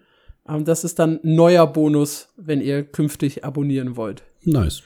Sehr, sehr cool bei Drift finde ich tatsächlich, dass sie A, sehr, sehr viel kommunizieren. Also da gibt's halt äh, Videos, so, so, so, ja, mit einem, ich glaube, mit der Community Managerin, die halt immer wieder die, die neuesten Infos zusammenfasst und super, super nett und sympathisch ist. Und es gibt halt ständig Updates. Also es gab jetzt schon neue Gebiete, neue Dungeons, Bosse, eine Überarbeitung vom Crafting, neue Frisuren, neuen Loot, bessere Performance-Anpassungen. Also sehr, sehr viel ist da passiert seit dem Release im Oktober. Und das sehe ich auch sehr, sehr positiv. Also es ist so ein kleines Team, es ist ein süßes Team, es ist definitiv ein Nischenspiel, aber in dieser Nische machen sie einen sehr, sehr guten Job. Deswegen auch hier, so ein bisschen wie bei Solo, ja, ich spiel's nicht, aber toi toi toi, ich gönn's denen einfach. Ja, ich glaube, sie haben absolut das Zeug, genau ihre Nische äh, komplett zu rocken. Das wird niemals wirklich groß werden, aber ich, ich hoffe, dass sie sich da halten können. Und ich finde, wie gesagt, der Schritt weg von Abo ist immer eine gute Idee. Ich bin kein Fan von verpflichtenden Abo-Modellen.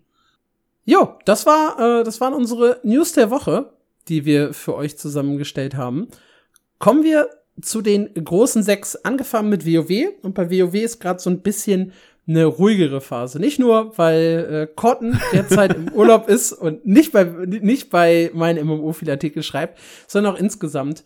Äh, der äh, Patch 10.5, ähm, 10.5.1 soll ja demnächst erscheinen. Das ist dann das, das nächste große Update. Lässt man noch ein bisschen auf sich warten. Wir hatten ja erst im Mai äh, das Update mit dem neuen Raid. Und 10.5.1 wird halt ein bisschen kleiner. Da stehen halt äh, vor allem so ein paar Quality of Life Änderungen im Fokus.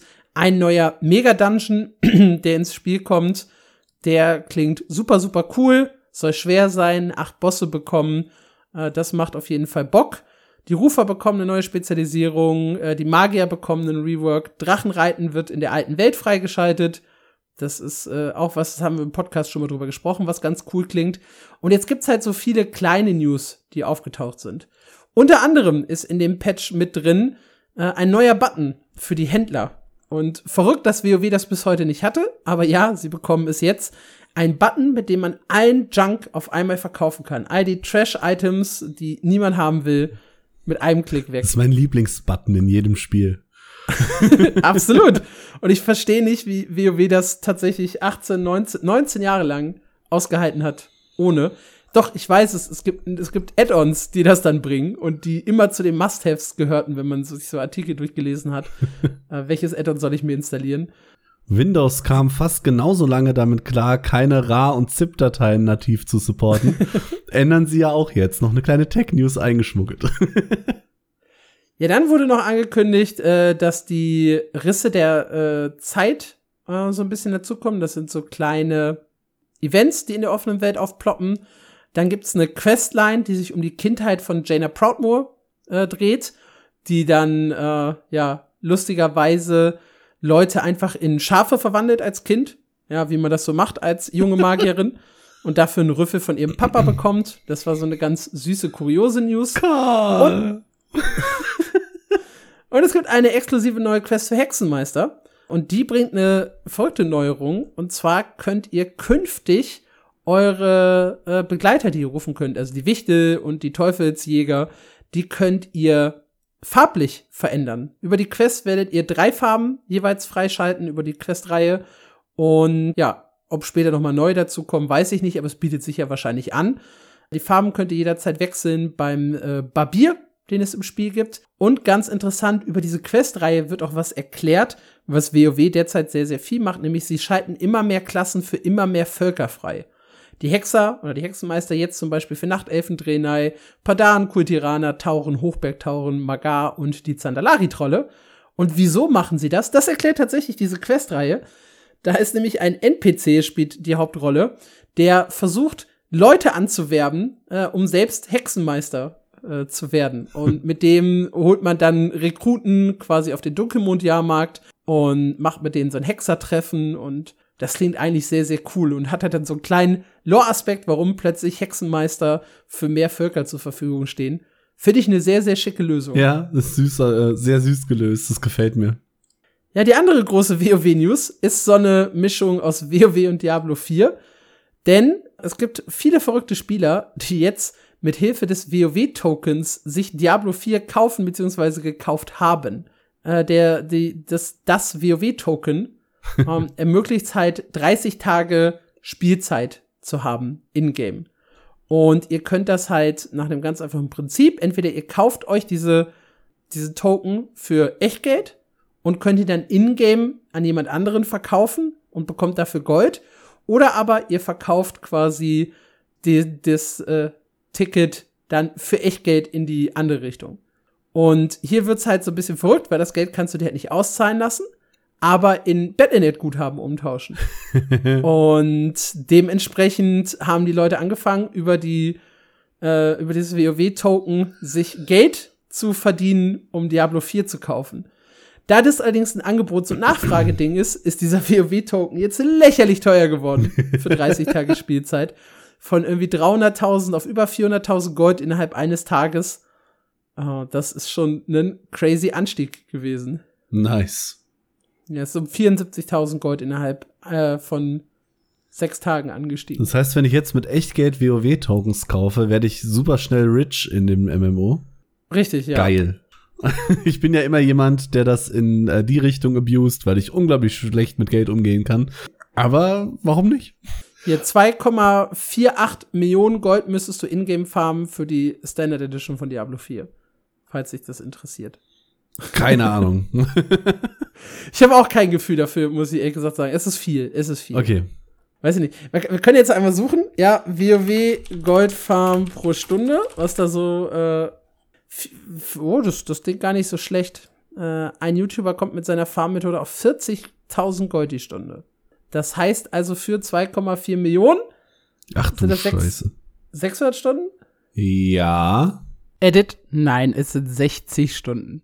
Wenn du 600 Stunden arbeiten gehst, kannst du echt vielen Leuten Diablo kaufen. Klingt nicht so richtig worth it, ja.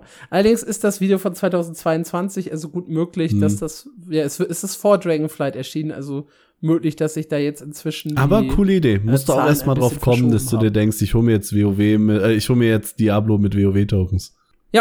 Also ich glaube, das hatten wir schon mal irgendwo. Da haben sich, glaube ich, Leute Hearthstone Packs oder so. Äh, da, da war eine coole Erweiterung. War es die mit dem Lich King? Keine Ahnung. Wo dann die Leute auch WoW Gold für Hearthstone Funktioniert im Prinzip haben.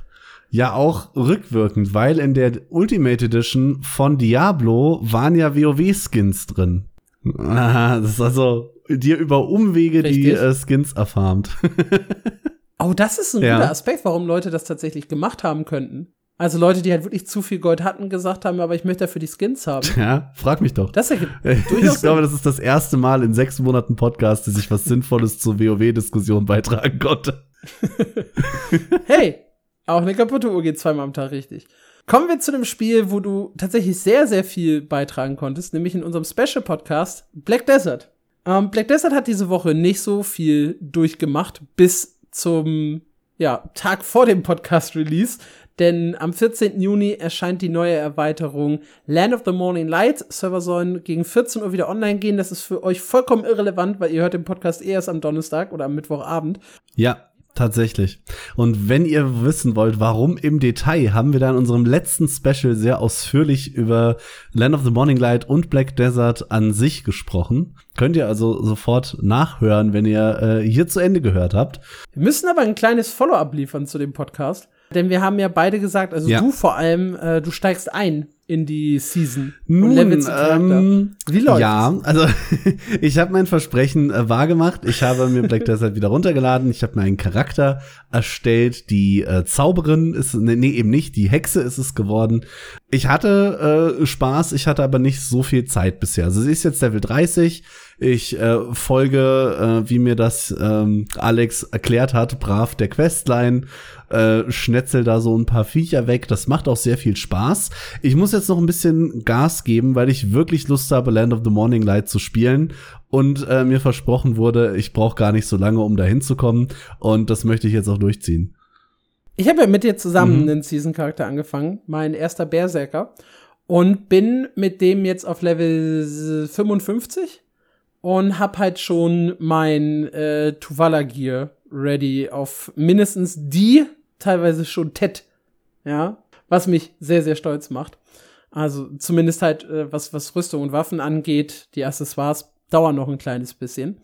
Äh, und ich hab, muss ich ehrlich gesagt gestehen, zwar immer wieder mit jeder Season angefangen, hab aber irgendwann diesen, ich hab gequestet, bis ich halt das komplette Naru-Gear hatte und dann hatte ich auch keinen Bock mehr weiter zu questen. Und irgendwann habe ich dann auch aufgehört, das Naru-Gear ordentlich zu updaten und bin dann eher dazu übergegangen, ja, ein bisschen die AFK-Puppen irgendwann zu benutzen, um noch mal höher zu kommen vom, vom Level her und habe nicht so vollkommen die Season bis zum Ende durchgegrindet und habe dann nur geguckt, dass ich mein Level am Ende ready habe. Und bin jetzt zum ersten Mal so einem richtigen Season Guide gefolgt. mit allen Steps, mit allen Tipps, mit wie ich meine Sachen perfekt aufwerte, wo ich jetzt anfangen soll zu grinden. In, bei, bei Polly's Forest geht's jetzt für mich demnächst weiter. Und habe halt wirklich auch jede Quest dann mitgenommen. Und ich muss sagen, holy shit, ist das Spiel einfacher, wenn man wirklich so Step by Step diese Sachen abläuft. Und holy shit, fühlt sich das nach einem äh, sehr grindigen, aber wirklich krassen PvE-Game an. Also wirklich diese, diese zwischendurch, ich meine, es ist immer das gleiche Schema, du läufst rum, erzählst mit, redest mit ein paar Leuten, dann kommst du an einen Grindspot, da sollst du die erste Gruppe von Mobs umhauen, dann den zweiten Typen der Mobs und dann am Ende den Boss im Portal. Äh, aber diese Bosse haben mir tatsächlich immer Probleme bereitet und seitdem ich halt das Gear ordentlich und vernünftig aufwerte, so wie es der Guide auch will, ist es halt super, super easy geworden, diese Bosse zu legen und es ist auch super, super easy, äh, generell weiter zu leveln. Also wirklich auf, auf Level 61 kommt ihr alle mit ein bisschen Disziplin und dann geht das ratzfatz und von selber. Und das hat mich doch noch mal ein bisschen überrascht, weil ich irgendwann halt wirklich immer in der Season ausgestiegen bin und jetzt zum ersten Mal das knallhart durchziehe. Und es macht mir überraschend viel Spaß. Also ich bin äh, gewappnet für Land of the Morning Light und freue mich sehr darauf, das sowohl mit meinem Main als auch nice. dann mit meinem Season-Charakter äh, direkt zu erkunden. Also ich mache auch noch mal die komplette von Null Erfahrung. 14. jetzt. BTO und äh, Blue Protocol. Blue Protocol. Es, es ist generell echt harte Wochen für mich. Ähm, da mache ich auch direkt einfach jetzt weiter, dann kannst du gleich deinen Lost Ark Monolog führen. Nämlich mit Esonecrom, das letzte Woche erschienen. Also es ist MMORPG-technisch voll, ohne dass es krass ist. Also es ist, es ist schwer zu, zu beschreiben. Also wenn man halt eine Release, einen Release-Moment hat von was richtig Großem, einer WoW-Erweiterung, Lost Ark New World, wir hatten jetzt ein paar Highlights hier in den letzten 24 Monaten ähm, dann ist es halt so, dass man sich auf eine Sache voll konzentriert und die durchballert und das ist richtig erfolgreich, das macht Bock und man hat richtig Spaß. Und gerade ist es so, überall passiert was, du kannst aber A nicht alles auf einmal machen und B ist nichts davon so groß, dass du jetzt gerade denkst, geil, ich habe mhm. so eine so eine Release-Hype-Erfahrung. Äh, BDO kommt für mich tatsächlich gerade noch so am nächsten daran. Bei Blue Protocol ist halt so ein bisschen der Downer, dass es halt die japanische Version ist und ich irgendwann dann auch wieder umsteige auf die europäische und so weiter und so fort. Und vielleicht klappt es ja auch gar nicht. Äh, aber bei ESO Necrom war es so, okay, ich guck da jetzt rein, ich hoffe, es ist gut mhm. und dann spiele ich das, bis BDO rauskommt. Und tatsächlich hat Necrom nicht so viel Bock gemacht, sondern ich bin dann irgendwann an dem Season-Charakter in BDO hängen geblieben. Und das macht mich ein kleines bisschen traurig. Ich hatte ja Hoffnung, dass Necrom, weil sie auch angekündigt haben, dass jetzt alles so ein bisschen anders wird. Die Story ist komplett in dieser, in dieser Erweiterung geschlossen, nicht mehr mit diesem Q4-Update, wie es früher war. Äh, und insgesamt klang das Setting ganz cool und mit der neuen Klasse Arkanist und die klang ja auch ein bisschen overpowered und so, dachte ich, das wird schon eine geile Zeit. Und muss halt wirklich sagen, es war eine mittlere, mittlere sehr, sehr, sehr, sehr mediocre Zeit, die ich hatte mit dem Spiel. Und das beginnt für mich schon in der Auftaktquest. Die Auftaktquest ist halt, lauf, in Nekropo äh, lauf, lauf nach Nekrom in die Hauptstadt, brabbel einen an und dann sagt er dir, untersuch mal drei Orte. Und dann bin ich zu diesem ersten Ort hin. Und diesem ersten Ort bekomme ich eine Quest, untersuch mal den Ort. Und dann bin ich von da aus zum nächsten Ort gelaufen und da passierte dann ein bisschen was, töte ein paar Mobs, lauf durch die Gegend, töte ein paar Dialoge an und so weiter und so fort. Und dann hast du den abgehakt und dann ging es zum nächsten Ort. Und am nächsten Ort hieß es, ja, untersuch doch mal den Ort. Und da hieß es dann noch mal, und jetzt untersuch doch mal den Ort und untersuch doch mal den Ort. Das heißt, diese Quest, für die ich drei Orte untersuchen muss, teilt sich in eine Quest, für die ich zwei Orte untersuchen muss. Und irgendwie habe ich noch nie so langweiliges Questdesign gehabt und musste so viel von A nach B einfach nur laufen, ohne dass irgendwas Relevantes passiert ist, was sich für mich gut anfühlte. Ich bin dann dazu übergegangen, was ich eigentlich bei ESO sehr, sehr ungern mache, aufgrund der echt guten Story und der Vertonung und so. Ich bin dazu übergegangen, die Sachen einfach nur noch durchzuskippen, weil ich diese langweilige Rennerei unglaublich fürchterlich fand. Und habe gar keine so richtige Ahnung, wo ich in der Story bin. Ja, weiß halt nur, dass ich fast durchgespielt habe, das Ganze, und nicht wirklich ein Hochgefühl dabei hatte. Und ich glaube, da spielt auch der Arkanist so ein kleines bisschen mit rein, weil ich habe es mit der neuen Klasse probiert. Die spielt sich nicht schlecht. Ist, die Dynamik ist auf jeden Fall da.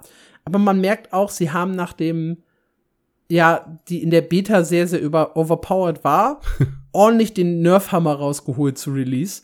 Und dadurch ist sie halt jetzt äh, oberes Mittelfeld, aber halt keine Banger-Klasse so vom, vom Damage her. Und vielleicht hat mich das deshalb auch immer wieder zurückgezogen auf, auf, auf meinen Main, weil ich gedacht habe, mit dem hätte ich das jetzt schneller und solider lösen können, als mit dem frisch erstellten äh, Arkanisten, der ja auch noch so ein bisschen leveln musste. Und der das G ja auch nicht hat und so weiter. Und ja, das hat so ein bisschen, ein bisschen Ernüchterung bei mir ausgelöst. Also Necrom hat, hat keinen Hype-Charakter für mich gehabt. Ich bin so ein kleines bisschen enttäuscht, immer noch ein bisschen hoffnungsvoll, was das Q4-Update angeht, wo sie ja dann irgendwie so ein, so ein Endlos-Dungeon bringen wollen, möglicherweise für zwei Spieler. So richtig ist das ja noch nicht klar. Äh, da setze ich jetzt meine Hoffnung rein. Aber Necrom, ich quäle mich jetzt noch diese Woche so komplett zum Ende, damit ich halt ein, Fazit ready hab für mich persönlich, vielleicht auch ein Fazit schreibe für mein MMO. Und wir haben ja dann auch noch den Podcast offen mit hoffentlich wieder den beiden Gästen, die bei unserem ESO 2023 Special dabei waren, um dann über Necrom zu sprechen. Und äh, da möchte ich halt auch ein bisschen prepared sein und sagen können, ich habe es auch durchgespielt. Äh, bisher Necrom kein Highlight und das tut weh, weil ESO brauchte eigentlich eine Highlight-Erweiterung. Also seit Elsewhere ist halt alles so ein bisschen. Greymoor hatte halt das Skyrim-Setting, aber die Story war nicht gut. Blackwood war insgesamt irgendwie okay, aber halt auch nichts herausragendes. High Isle fand ich eine Katastrophe letztes Jahr. Und jetzt Necrom, es sieht auch in ESO viel zu viel, viel zu gleich aus. Ich weiß nicht, ob es an der Grafik oder dem Worldbuilding oder so liegt, aber ich habe nicht dieses krasse Gefühl, ich entdecke ein neues Gebiet, sondern ja, irgendwie hm. sehen die Steine schon so aus wie in einem anderen Gebiet. Weiß nicht, es, es, es fehlt so ein ja, bisschen ich bin gespannt. ein Highlight. Ich werde es nach wie vor anspielen, wenn ich dazu komme. Also vielleicht, äh, ich will es eigentlich vor unserem Special schaffen. Das auf jeden Fall, dass wir mal, äh, dass ich mal reingespielt habe. Weil mich holt Necrom von seinem Setting sehr ab, aber äh, fleißige Zuhörer gewissen, äh, ich bin in Elder Scrolls sehr unbewandert habe von dem Spiel insgesamt noch nicht so viel gesehen. Deswegen werde ich zumindest nicht das Problem haben, äh, so hey, hier sieht irgendwie alles aus, als hätte ich schon mal gesehen. Ja, es ist halt schade. Mich erinnert das, was du zum Anfang gesagt hast, mit dem ich renne nur pointless von A nach B, sehr an die aller, allerersten New World Feedbacks. So nach den ersten Tests war das auch das, was die meisten gesagt haben. Mhm. Da habe ich so ein bisschen drüber nachgedacht, aber New World hatte immerhin noch dieses coole Crafting-System und dieses befriedigende Baumabschlagen. Und ja, ich finde das immer schade, wenn du, wie du schon sagst, ESO hätte einen Knaller gebraucht und kommt dann, böse gesagt, mit Fetch-Quests um die Ecke, die sicherlich eine schöne Story erzählen, aber wenn es tatsächlich so gameplay-technisch schlecht ist, dass ich die Story gar nicht wissen will, habe ich ja ein viel größeres Problem. Ja, ich bin auch ein bisschen schockiert. Also gerade Greymoor habe ich die Story eigentlich versucht aufzusaugen und die war halt so blöd. Und in L2 habe ich es echt gerne gemacht. Also L2 fühlte sich rundum wie eine, finde ich, sehr, sehr gute Erweiterung an. Und da war auch die letzte neue Klasse mit drin und da waren Drachen mit drin und die hatten coole Dialoge und es war von Anfang an immer diese Drachengefahr, was L2 halt echt gut gemacht hat hast auf der Map ähm, auch Drachenbosse gehabt, die über dich drüber geflogen sind und dann irgendwo gelandet sind an an einem Ort und da konntest du sie halt bekämpfen. Einfach dieses Gefühl, dass die Drachen über dir fliegen, hatte halt was Episches. Da haben, weiß ich nicht, das hat mich eigentlich zum Beispiel deutlich mehr gecatcht als jetzt Necrom. Ja, schade. Ich kann da gar nicht so viel zu sagen, aber deine Erfahrung tut mir sehr leid. Ja, wird schon, wird schon. Wo viel, äh, wozu ich aber viel sagen kann, ist zu etwas, äh, was auch am 14. passiert, nämlich das äh, Lost Ark Slay Your Way to Elgasia Update, der große, das große Juni Gedöns. es setzt die Story fort. Das äh, fangen wir bei den positiven Sachen an. Nach äh, South Vern, das kam ja jetzt schon vor, ich glaube, einem Jahr. Das war der erste Kontinent, der neu dazu kam. Ist die Hauptstory ja ziemlich in Fahrt gekommen. Wir hatten äh, dieses große Dämonenportal, was aufgegangen ist und plötzlich kamen überall Dämonen aus der Welt und der große Böse, nämlich Kazaros, ist dabei, gerade wiederbelebt zu werden in unsere Welt. Und dann äh, war Schluss. Dann haben wir sehr viele Monate nichts mehr an neuer Story bekommen. Und dann kam Rowan. Das war das letzte, das letzte neue Gebiet. Das PvP-Ding, ne? Das PvP-Ding, was mhm. da schon enttäuscht hat und auf der anderen Seite auch äh, ähnlich wie der Kontinent Shoeshire eine komplett von der Hauptstory losgelöste Geschichte erzählt hat. Die war gut, hat aber diesen, dieses Monumentum und die Spannung eben nicht wirklich weitergetragen. Also nur um das kurz zusammenzufassen, da, da ist, da wird ein großer Boss wiederbelebt. Mhm. Und das ist der Cliffhanger seit Monaten. Ja. Ha. Klingt dumm. Ja, absolut. Und dann kam eben Rowan und Rowan war ein bisschen die Vorbereitung zu Elgasia, aber nur, wenn man wusste, dass Elgasia schon kommt.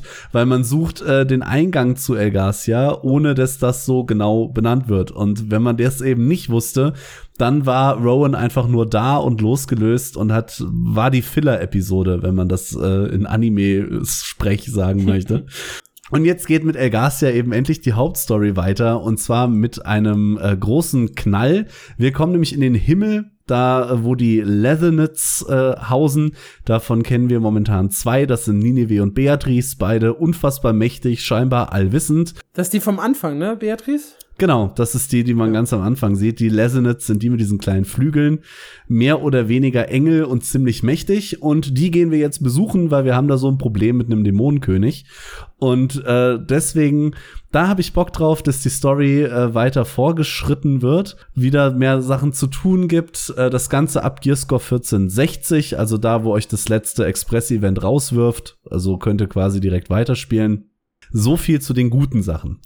Dann gibt es noch eine Menge Sachen, an denen Leute was auszusetzen haben, nämlich Leute, denen der Hauptstory scheißegal ist. Davon gibt es einige und ich kann sie nicht übel nehmen, wenn man sie ein Jahr lang quasi liegen lässt. Und äh, die sagen, das ist cool, aber für mich gibt es da eigentlich nichts zu tun.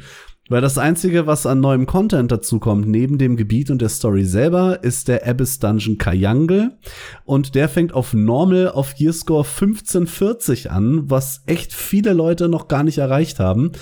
Und im Hard Mode, wo übrigens auch das coolste Mount ever hintergelockt ist, das sind schwarze Flügel als Mount, mit denen ihr dann rumfliegen könnt. Sexy. Total sexy ist aber sogar hinter dem Hard Mode gelockt, der ist Gearscore 1580. Und darüber haben sich echt viele Leute aufgeregt. Zum einen, dass der jetzt schon kommt und das Normal und Hard Mode zusammenkommt. Das ist halt auch einfach völlig Banane. Wie viele Leute sind 1580? Darauf wollte ich jetzt äh, zu sprechen kommen, weil da haben sich echt viele Leute drüber aufgeregt und dann dachten sich die Leute im Reddit doch mal, wir machen jetzt mal zwei große Umfragen im Lost Ark Reddit das eine war, seit wann und wie, äh, seit wann spielt ihr aktiv Lost Ark? Da haben acht, ich glaube 30.000 Leute mitgemacht und 80 Prozent haben gesagt seit Release. Das Reddit ist also eine sehr eingesessene Hardcore-Community. Und danach haben sie genau diese Hardcore-Community gefragt, wie viele Charaktere über 1580 habt ihr?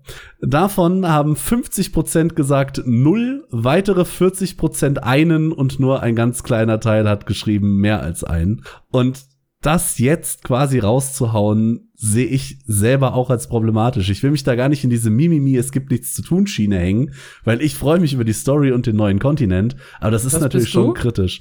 Ich bin 1570 auf meinem Main. Okay, bist du auch nicht 1580? Nein, und dieser Schritt von 1570 auf 1580 klingt echt klein für Leute, die nicht in dem Spiel sind, aber das ist noch mindestens zwei Wochen Grind weit weg, wenn ich Glück beim Appen habe. Das heißt also, du kannst jetzt auch gar nicht in den Hard Mode starten Nein. morgen. Übrigens, keiner von uns, auch Zapfel nicht. Also die, deine ganze enge Community. Ja, wir werden uns mit dem Normal Mode äh, beglücken, begnügen. Aber 40% im Reddit von den Umfrageteilnehmern haben einen drüber. Ihr seid so abgedriftet. Ja, tatsächlich. Aber das ist nicht das Einzige, worüber sich die Lost Ark Community aufregt, nämlich über die Patch Notes selber. Da waren nämlich Sachen angekündigt, die jetzt in den Patch Notes irgendwie äh, gar nicht mehr da sind. In erster Linie Balance Changes und Quality of Life Updates. Die wurden groß angekündigt, witzigerweise auch doch in dem Tweet, der die Patch Notes twittert, stehen die Quality of Life Changes drin, aber in den Patch Notes sind keine, kein, kein einziger. Aber da werden wir erst morgen wissen, ob die wirklich nicht kommen. Das werden wir dann erst morgen wissen, aber da kriegen sie jetzt schon einen heftigen Shitstorm um die Ohren gehauen. Ja, jetzt hauen wir da nicht rein, weil vielleicht ist das einfach nur ein vergessen worden. Ich hoffe es. Passiert schon mal. Ich, ich hoffe den, es. Bei den Patch Notes, ja. Ja, aber wie gesagt, der Patch fällt für viele kleiner aus, als sie sich das wünschen würden. Äh, dass der Raid quasi auf Normal und Hard gleichzeitig kommt, ist eine Entscheidung, die viele Leute nicht nachvollziehen können. Äh, und es gibt Bikinis als Skins, um die Wogen zu kletten, nehme ich an. Natürlich. die News, die mir bei Lost Ark aber voll ins Auge gesprungen ist, ist die Sind wir im Westen zu schlecht News. Denn Lost Ark nervt den Clown. Ja, und das äh, unangekündigt schönerweise, weil sie hatten ja gesagt, wir möchten den Einstieg in den Raid erleichtern. Da haben wir, glaube ich, in der letzten News-Folge drüber gesprochen oder in der vorletzten schon, ist eine Weile her. Und dann haben sie mit dem Mai-Update ja direkt Argos, Waltan und Vaikas entschärft. Und da hatten wir damals schon gesagt, die Problematik ist dann, dass äh, das super ist, weil die Leute dann an ihr Gear kommen, aber dann vor einem viel zu bösen Clown stehen. Der Clown ist ja momentan der zweithärteste Raid im Spiel und äh, sollte nicht geändert werden. Diese Meinung hat sich jetzt scheinbar geändert. Denn äh, steht auch nicht in den Patch Notes, aber mit dem Update jetzt soll eigentlich auch der Clown genervt werden. Das hat die Community Managerin Rox gegenüber MMORPG.com im Interview erzählt. Ist dabei noch nicht ins Detail gegangen, deswegen hatte ich auf die Patch Notes gehofft, um euch ein bisschen mehr Details geben zu können. Da steht aber wie gesagt noch nichts drin, vielleicht verschiebt es sich also auch noch mal. Jedenfalls soll der Clown leichter werden im Bezug darauf, dass einige Wipe Mechanics entschärft werden sollen. Hintergrund ist der, dass die Leute schneller ins Endgame gebracht werden sollen und äh, Gatekeeping ein bisschen entschärft werden soll, vor dem Hintergrund, dass wenn ich als total schlechter Noob-Player nicht mehr so viele Wipes auslösen kann, ist der total krasse Hardcore-Player vielleicht auch ein bisschen mehr gewillt, mich mitzunehmen. Ja, die westlichen Spieler sind kacke, weil in Russland und in Korea ist ja alles immer noch brutal hart. Ne? Das ist richtig. In Russland äh, wurde nichts genervt, in Korea auch nicht, weder Walter noch Weikers. Ähm, bei denen wurde Belshazzar genervt in Korea, nachdem sie sich lange darüber beschwert haben. Wir, die äh, momentan sich auch über Belshazzar beschweren, haben aber schon diese genervte Version bekommen. Hm. Wir haben also die ursprüngliche Belshazzar äh, nie gesehen, über die sich die Koreaner so lange aufgeregt haben. Und das äh, bringt, brachte mich dann zu der Headline, sind wir zu schlecht oder zu gemein? Es ist jetzt die Frage, ob der Clown eben geändert wird, weil die Leute es einfach nicht auf die Kette kriegen oder weil die bösen Gatekeeper einfach wirklich niemand mitnehmen wollen. So wirklich genau wird das nicht betitelt. Ich find's tatsächlich selber schade, weil Rox sagt in dem Interview auch noch mal, ähm, dass sie das vorsichtig angehen wollen, weil sie wissen, dass harte und knackige Endgame-Rates eine der Core-Erfahrungen von Lost Ark sind. Das möchte ich komplett so unterschreiben. Und deswegen finde ich es ein bisschen schade. Wir hingen ja bei der Lost LAN, ich glaube, zehn Stunden im Clown mit zwei Leuten, die es noch nie gespielt haben und sich da durchzubeißen. Das war schon eine Erfahrung und deswegen finde ich es ich sag's, glaube ich, jetzt zum dritten Mal, ein bisschen schade, dass der leichter gemacht wird. Äh, da wird mich aber auch mal interessieren, wie seht ihr das? Solltet ihr noch irgendwie Lost Ark auf dem Schirm haben? Findet ihr das eine gute Entscheidung oder nicht? Und das auch an dich. Wie findest du das? Boah, ich hab, bin halt echt zu wenig drin, um das zu sagen. Ich habe einmal Argos, das ist das Einzige, was ich gemacht habe. Einmal Argos nach dem, nach den Änderungen. Ich bin ja eh schon, eigentlich habe ich den ja eigentlich eh schon outgeared. Ja. Ich wollte halt nur einmal gucken, gucken, ob es jetzt wirklich einfacher ist. Und ja, ist es. Ähm, und kann halt unglaublich, kann nichts zum Clown, nichts zu Bresciasa und Co. sagen. Dementsprechend halte ich mich da mal zurück. Grundsätzlich finde ich es nicht schlecht, wenn es einen ordentlichen Einstieg gibt, also eine Learning Curve. Mhm. Und wenn du halt, wie du das jetzt beschrieben hast, immer einen Punkt hast, wo du äh, eine langsam ansteigende Kurve hast und da kommt Clown und es explodiert in der Schwierigkeit, ist das natürlich kacke.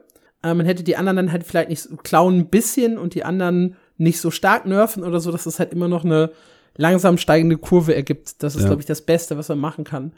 Und dass man die dann mit jedem Boss, der neu kommt, ein ganz kleines Stück herabsetzt, ist vielleicht gar nicht so schlecht, um halt Nachwuchs ranzuzüchten. Mhm. Äh, aber es darf dann halt auch hinten raus nie zu einfach werden. Ja, ich bin sehr gespannt. Mit Kayange kommt ja jetzt ein neuer Boss, der wohl auch ziemlich, ziemlich knackig sein soll. Ähm, sie hat im Interview noch gesagt, Belshazzar, weder normal noch hart, wird nicht leichter gemacht. Noch nicht, hat sie allerdings betont. Schauen wir mal. Gut, gehen wir rüber zu Guild Wars 2. Da wurde äh, auch nichts leichter, sondern es gab äh, ein kleines Update fürs WVW. Nämlich seit dem 9. Juni läuft da ein neues Beta-Event, bei der es um die Umstrukturierung im WVW geht, das Allianzensystem. Und da gibt es halt ein paar äh, coole Belohnungen, darunter ein neues äh, exklusives Kriegsmaschinen-Waffenset. Die sehen sehr gewöhnungsbedürftig aus. Ich finde, die einzig gute Skin da ist tatsächlich der Hammer, weil das sind halt einfach total riesige, überladene Waffen, ne, Kriegsmaschinen. Und beim Hammer sieht das halt cool aus. Der hat so einen, ja, so einen, so, so also richtig klobigen Kopf mit so Raketenturbinen drin. Das sieht, das sieht äh, optisch, finde ich, äh, sehr, sehr cool aus. Ich kann dir das ja auch einmal schnell, damit du darauf auch reagieren kannst, hier in den Discord pingen. Nice. Ähm, das ist die, die, die einzige Waffe, die ich aus dem Set, glaube ich, wirklich schön fand. Ähm, den Hammer. Oh ja, Dann der ist hübsch. wurde eine äh, neue nebelgehärtete Schließkassette eingeführt, um ein bisschen mehr Loot zu bringen. Eine neue Infusion gibt's. Und ja, es wird daran gearbeitet, dass das WVW halt so ein bisschen in die Spur kommt. Äh, eine sehr gute Richtung, die das Ganze eingeht. Das Problem ist halt, das läuft schon viel zu lange, nämlich seit Frühjahr 2018. Das heißt, es sind jetzt bald fünfeinhalb Jahre, seitdem sie diese WVW-Umstrukturierung angekündigt haben und wir befinden uns halt immer noch in unregelmäßigen Beta-Tests. Also da müssten die mal langsam aus dem Pushen kommen, was das angeht. Äh, und ansonsten gab es bei Guild Wars 2 das Drachengepolter, das zurückgekommen ist. Seit letzter Woche Dienstag, also jetzt schon neun Tagen könnt ihr spielen ab nach Hohlbrack äh, bis zum 27. Juni läuft das Ganze. Pinatas schlagen, Events machen, Zeiterkritze, Moorrennen. Da ist äh, so viel drin. Ich mag das Drachengepolter. ist in meinen Top 3 der äh, Guild Wars 2 Events, beziehungsweise ist auf Platz 3. Ich wollte gerade sagen, ist mein least favorite Event in Guild Wars. Echt? Ja. Least favorite? Ja, Drachengepolter geht mich, gar, geht gar nicht an mich. Echt? Ja. Oh, dann müssen wir jetzt, dann müssen wir jetzt ein, ein Ranking der regelmäßigen Events machen. Mhm. Aber wo steht denn Halloween bei dir? Auf der 3. Echt? Ja. Halloween ist mein absolutes Lieblingsevent. Nee, das, Weird. das Beste ist Wintertag. Und auf Wintertag ist ist das Fest der vier Winde. Oh, das Fest der vier Winde, finde ich, ist relativ boring. Das war beim allerersten Mal das mit Abstand beste Fest, Hm. weil das mit den Aspekten und allem total crazy war. Aber wenn man das mehrfach spielt, äh, ist es bei mir auf Platz vier. Sind das alle? Ich habe irgendwie noch ein fünftes Event im Kopf. Aber ja, Neujahr. Mondneujahr. Oh ja. Mondneujahr, ja, ja, da sind wir beide einig, dass das Ja. äh, auf den letzten Platz gehört. Ne? Absolut. Ist, ist okay, um irgendwie ein bisschen Gold zu farmen, aber äh, ja. Es ist so da. Okay. Also bei mir definitiv Halloween auf 1, Weihnachten auf 2, Drachengepolter, dann Fest der vier Winde und dann. Fest der vier Winde hat halt die Bosskämpfe, aber die sind halt auch irgendwann ausgelutscht, wenn du es ein paar Mal gemacht hast. Das ist so ein bisschen das Problem. Ich glaube, das ist kein gutes regelmäßiges Event. Ja, kann Das war sein. ein geiles einmaliges Event. Aber Liadri hat sich so in meinen Kopf gebrannt, dass ich sie nie wieder vergessen kann. oh, Super Adventure Box haben wir vergessen. Ah ja, stimmt. Mag ich persönlich tatsächlich auch nicht. Oh, SAB, oh, das ist schwierig. Oh, schwierig. Ich, das ist das Event, das ich immer am meisten spiele, aber ich weiß nicht, ob ich es wirklich so sehr mag. das ist. Ich, ich, ich, ich glaube, ich mag es gar nicht so sehr, obwohl ich es viel spiele. Das könnte ir irgendwo mit Dragon Bash ballert sich das um Platz 3 und 4 bei mir. Schön, haben wir das auch geklärt. Kurzer Exkurs in die, in die Guild Wars 2 Festival-Welt, was heute nicht alles drin ist in diesem Podcast. ja, wir würden euch gerne auch noch ein bisschen was zu Final Fantasy erzählen. Äh, so richtig viel ist aber nicht passiert. Äh, es erschien ja Ende Mai das neue Update. Da gab es ein paar Probleme, die damit einhergingen. Ähm, diese Probleme wurden mittlerweile gefixt. Das heißt, es macht jetzt auch keinen Sinn, irgendwie über diese Probleme zu sprechen, weil sie sind halt nicht mehr da. Äh, und ansonsten gab es halt das äh, Viertelfinale, oder kommt jetzt demnächst, der Crystal Conflict Regional Championship 2023, wenn ihr also Bock auf PvP habt. Sonntag, den 18. und Montag, den 19. Juni, jeweils um 1 Uhr nachts finden die Events dann statt. Und was halt ein bisschen spannend ist, die Halbfinals und Finals finden dann halt bei den Fan-Festivals statt, also vor Ort.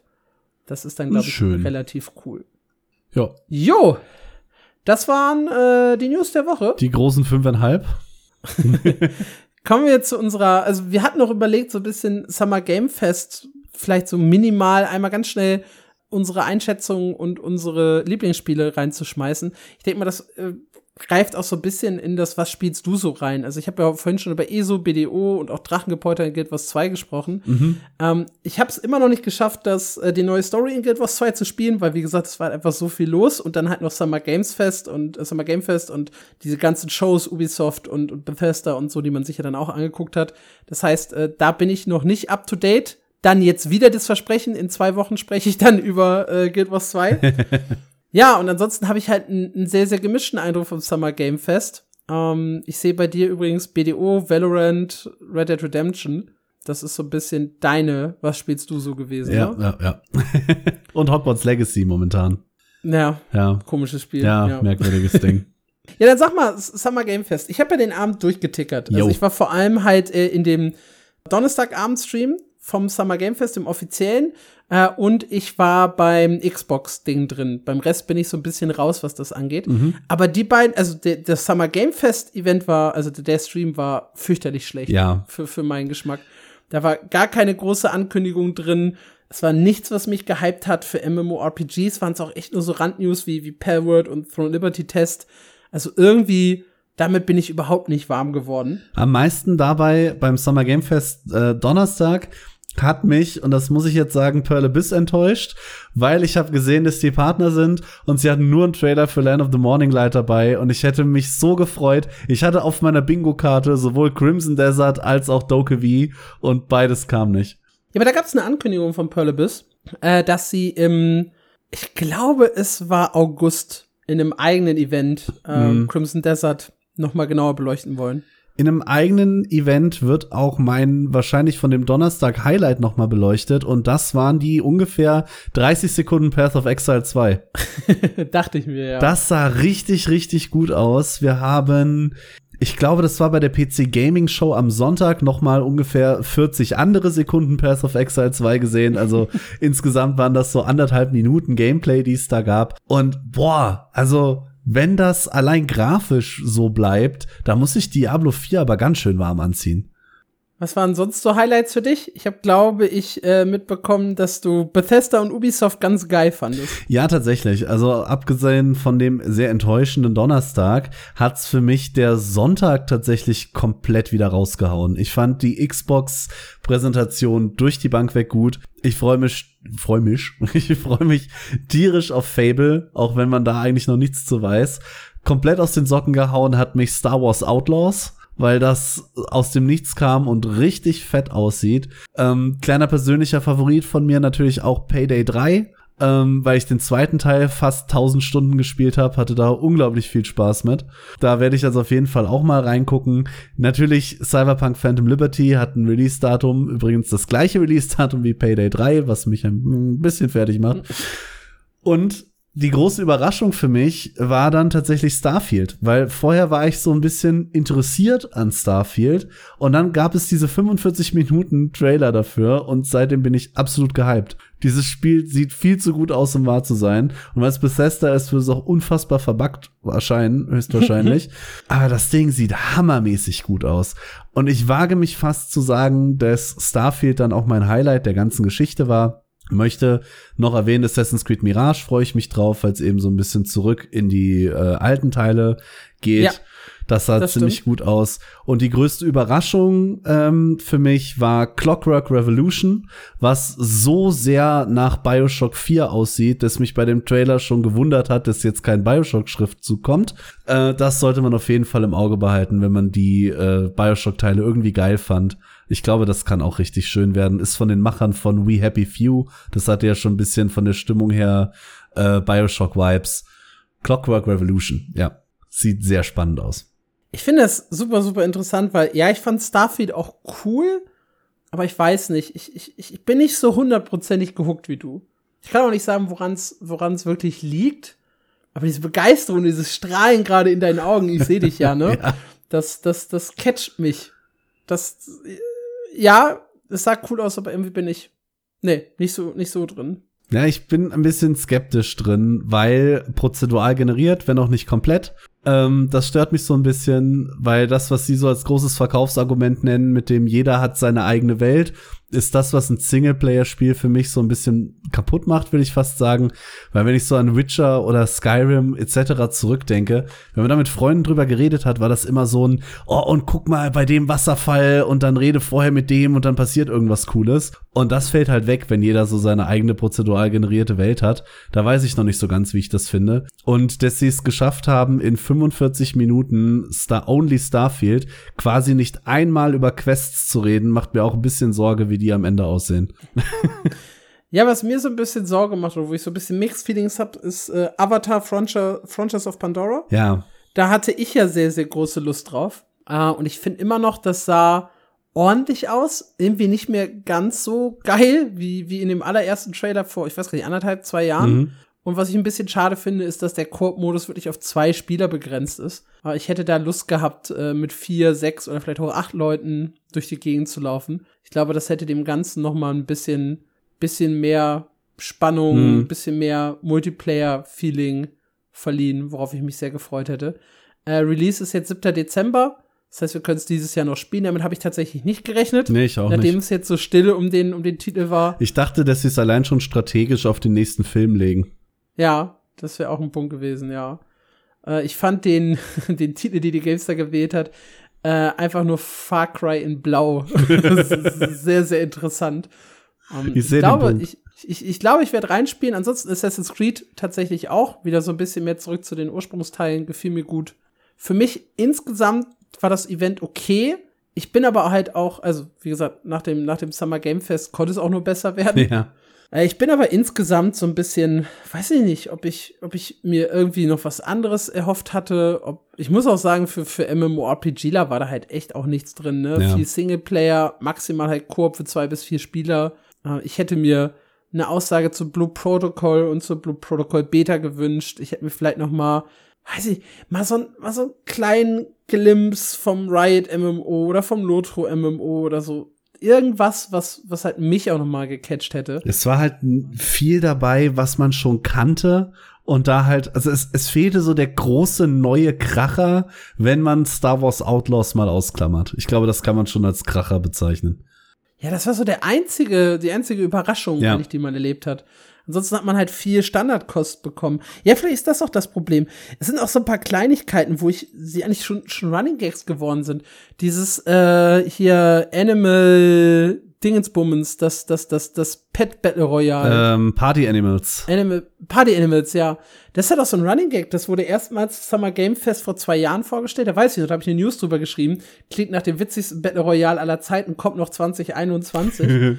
Und äh, dann weiß ich, dass wir letztes Jahr geschrieben haben, kommt 2022. Jetzt hat halt ein echtes Release-Datum, ja. Also es kommt bestimmt im September, hundertprozentig. Äh, Es ist halt aber einfach nur ein dummes Battle Royale mit Haustieren. Ja, Ja. es ist jetzt nicht so, dass das ein, ein AAA Open World Game wird, sondern es ist ein verdammtes Battle Royale mit, mit Haustieren. Und dass das zwei Jahre lang immer wieder ein Highlight für ein Summer Game Fest sein soll, Ja. macht mich halt super, super traurig. Und vielleicht bin ich halt auch deshalb so ein bisschen gedownt von dem Event. Ja, wir haben uns im Voraus so im Freundeskreis auch ein bisschen in den Hype geredet, viel spekuliert, was kommen könnte. Ich hatte eigentlich fest mit entweder einem neuen Far Cry oder einem neuen Anno gerechnet. Da äh, kam auch nichts, obwohl es mal wieder Zeit gewesen wäre. Aber auch das wäre keine krasse Überraschung. Nee, nee. Also überraschungstechnisch eigentlich tatsächlich nur Star Wars Outlaws. Sonst Ja. ist da wenig, wenig passiert. Trotzdem war das Event für, für an sich für mich ziemlich gut. Äh, möchte mich aber fast da auf den Sonntag beschränken. Also Summer Game Fest selber war meh, Day of the Devs war meh. Es war so ein paar schöne Indie-Perlen dabei, gerade irgendwie äh, Hell's Gate oder Headbangers oder ja, so kleine Titel. Aber gerade auch im Hinblick auf MMOs, ich glaube, das einzige neben den Singleplayer-Spielen, wo ich ja jemand bin, äh, ich bin jemand, der Skyrim 300 Mal durchspielt, ich spiele das einmal durch und dann war's das halt. Und ich glaube, das eine Spiel, was dabei war, was ich wirklich lange noch spielen werde, ist dann äh, Payday 3. Hm. Und das ist schon wenig für Multiplayer-Enthusiasten, wie du, wie du sagst. Gut, machen wir zum Abschluss was Positives, weil ich liebe positive Nachrichten zum Ende. Und zwar Leserfeedback. Ihr da draußen habt uns geschrieben und diesmal gar nicht zu knapp.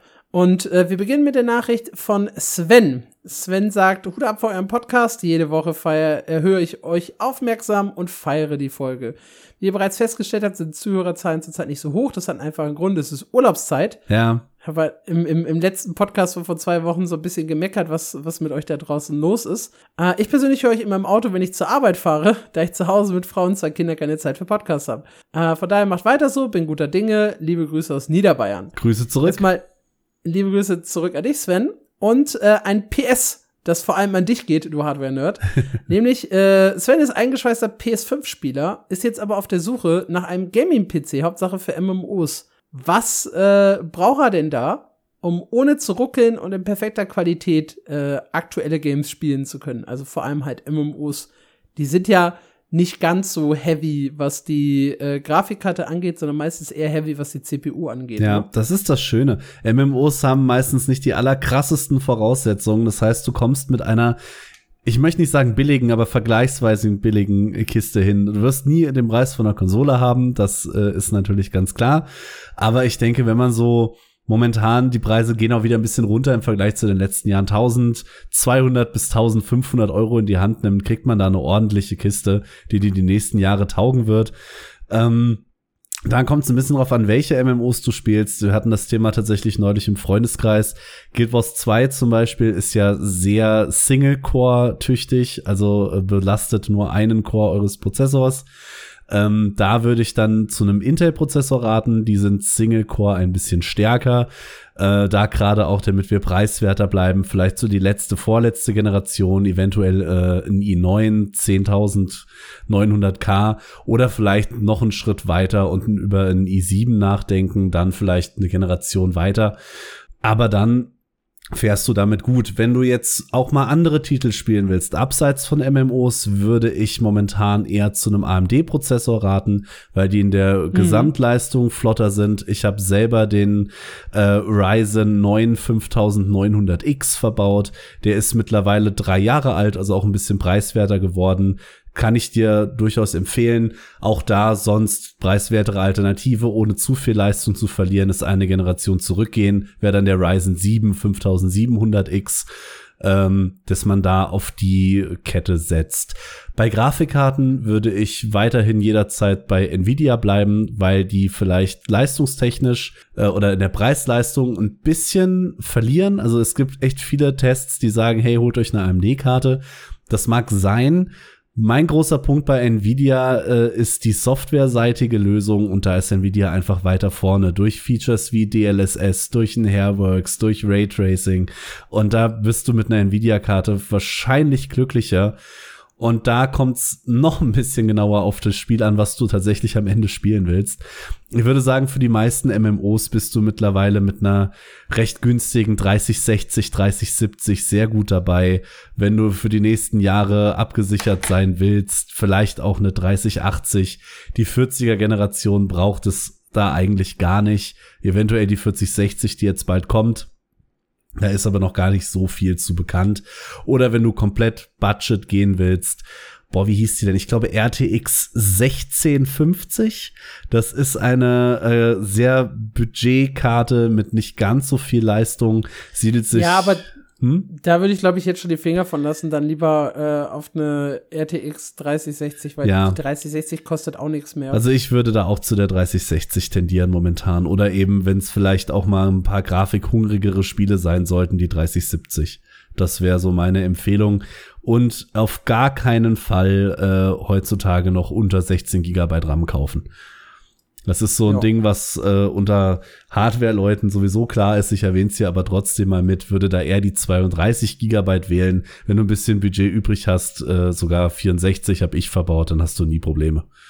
Ich kann halt von, von mir aus sagen, ich habe ja auch einen Ryzen 7 mhm. bei mir drin. Ich habe äh, gerade auch mal nachgeguckt, auch die RTX 3080. Ich habe meinen PC neu zusammengebaut 2021, äh, nahezu komplett. Ich habe quasi nur die Festplatten mitgenommen.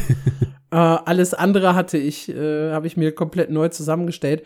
Und ich war bei 1,8 damals. Wie gesagt, mit der RTX 3080. Ähm, die ist ja jetzt inzwischen fast 200 Euro günstiger als damals. Das heißt, da bist du so bei 1, ich, ich würde sagen, in Anbetracht der Tatsache, dass es so ein bisschen günstiger geworden ist, so bei 1,4, 1,5, um quasi denselben Rechner nachzubauen, den ich damals gebaut habe. Vielleicht sogar, ja doch, ungefähr sowas. Also ich denke, mit 1,4, 1,5 ist man da sehr, sehr gut dabei Absolut. und für alle MMORPGs abgedeckt, was das angeht. Ja.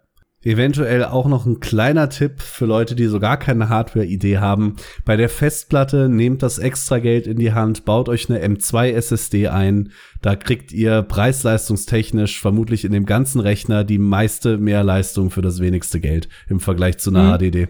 Absolut, ja, würde ich unterschreiben. Ich habe tatsächlich noch eine alte HDD mitgenommen, ja. Da ist halt einfach aber nur äh, Video, Musik, Bilder und all so ein Kram drauf. Ähm, und habe da irgendwie, weiß nicht, 5, 6 Terabyte voll gemacht mit, mit, mit Kram, ja. Mhm. Und habe dann zwei äh, SSD-Festplatten drin, tatsächlich für Spiele und für Booting und andere ja. Programme. Um, ähm, das ist so ein bisschen meine Aufteilung. Ich habe tatsächlich dreimal gestaffelt. Ich habe äh, zwei Terabyte M2 SSD für Windows und die Sachen, die richtig schnell laden sollen. Dann habe ich fünf Terabyte normale SSD, so für Spiele und Kram. Und dann äh, 10 Terabyte HDD als Datengrab und Backup-Platten. Ja, guck mal, ich habe ich hab auch eine äh, 10 Terabyte alte. Ich habe eine 2 und eine, nee, äh, eine, doch eine 2 und eine 5 SSD jeweils. Nice. Ja. Ja, auf der 5er sind äh, ehrlich die ganzen MMOs drauf und auf der 2er, ja, so ein paar andere Programme und Booting. Booting, Booting, Booting. Ich habe ich hab zweimal 5 Terabyte, die sich gegenseitig spiegeln, weil ich ein Typ bin, der unfassbar Paranoia vor Datenverlust hat. Ich habe äh, 17 Backups von praktisch allem. Neulich war der kleine Cousin von einem Kumpel von uns im Voice, der war, ich glaube, 15 und ich habe festgestellt, ich habe Dateien auf meinem Rechner, die sind älter als er. Das war so irgendwie. Das habe ich aber tatsächlich auch noch. Also ich bin auch sehr, sehr stolz auf meine Musiksammlung, die ich über all die Jahre immer mitgezogen habe. Zwischenzeitlich halt über externe Festplatten, aber immer. Völlig legal gekauft, alles, selbstverständlich. Selbstverständlich. Gerade in meiner Jugend alles gekauft. Ja. Auf LAN-Partys auch immer die Festplatte abgeschlossen. Ich habe ja ähm, von Freunden gehört, dass da solche Sachen hätten passieren können. Ja, aber das ist mir nicht passiert. Auf keinen Fall. Florian schreibt uns. Also erstmal, äh, Sven, ich hoffe, wir haben deine Fragen beantwortet. Wenn du eine spezifische Rückfrage hast, gerne noch eine Mail äh, oder halt, äh, ja, irgendwo anders uns kontaktieren, wie du es gerade möchtest. Florian hat geschrieben, äh, auch auf mein Whining, dass ja keiner unsere Folgen hört. Äh, ich habe das Blue Protocol Special auch nicht fertig gehört, da das Spiel ja verschoben wurde und damit ist es nicht so relevant. Fair. True. Äh, er fand auch Ashes of Creation halt nicht so krass, weil er da auch nicht, nicht vor Release ist auch noch so weit weg und dementsprechend äh, eher auch ein Hörer unserer regulären Folgen. Da übrigens auch so als Feedback, ihr seid krass, was reguläre Folgen angeht. Ähm, ich rufe das jetzt gerade noch mal auf, deswegen hört ihr mich im Hintergrund mal wieder tippen. Ah, ich dachte, du äh, liest noch vor, aber du gibst unseren Lesern Feedback. Das ist äh, auch cool.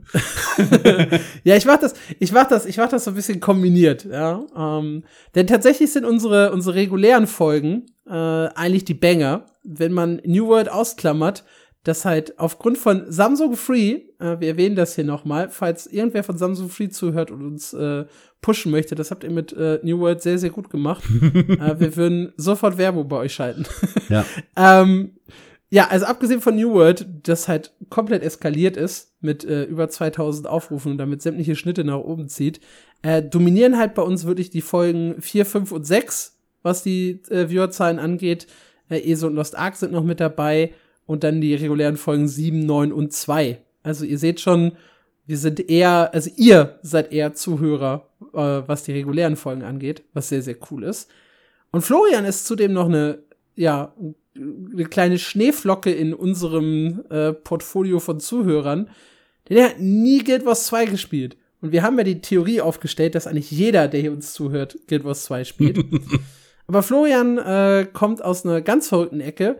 Der ist nämlich seit 2016 raus aus MMOs und äh, hat dann halt aber nebenbei noch den Mein MMO Podcast gehört und ist dann über Spotify, weil ihm der Mein MMO Podcast gefallen hat, quasi zu uns weitergeleitet worden. Die Hörer hörten auch, ne? Und dann standen wir da unten. Nice.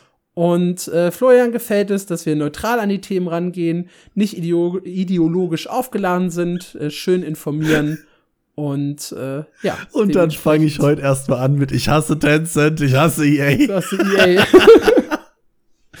Gut, Florian, danke für dein Feedback. Ja. Äh, du kannst jetzt gerne noch mal revidieren ne, für die nächste Folge. Ist okay. Ja, dann kommt, äh, ich habe ja gesagt, wir wechseln heute positive und negative Nachrichten. Äh, auch noch mal Feedback äh, vom lieben David. und da geht ein großes Sorry an dich raus. Weil wir haben es beide total vercheckt. Natürlich, du hast uns geschrieben, du möchtest äh, noch mal ausführlich, dass wir über, ausführlich über BDO sprechen. Und dann haben wir einen BDO-Experten uns gesucht, der hat abgesagt und wir sind beide nicht auf die Idee gekommen, beziehungsweise wir hatten es, glaube ich, sogar im Podcast angekündigt, dass wir dich hier anquatschen könnten. Und haben es beide nicht gemacht. Es tut uns ähm, leid. Dementsprechend, ja, es tut wir uns wirklich leid. Vor der Episode hier echt geschämt, beide, dass wir dich nicht kontaktiert haben. Äh, ich hoffe, du verzeihst es uns. Du hast auch geschrieben, äh, ich wollte mich noch mal melden. Ich habe leider keine Nachricht von euch bekommen, aber falls noch mal was zu BDO ansteht, bin ich gern dabei. Ja, wir kommen da vielleicht noch mal auf dich zurück, dann äh, alleine aufgrund des schlechten Gewissens. ja, David, auch Dankeschön noch mal für die Mail. Ähm, ja, und das war das offizielle Leserfeedback oder Hörerfeedback in diesem Fall äh, zu unserem Podcast.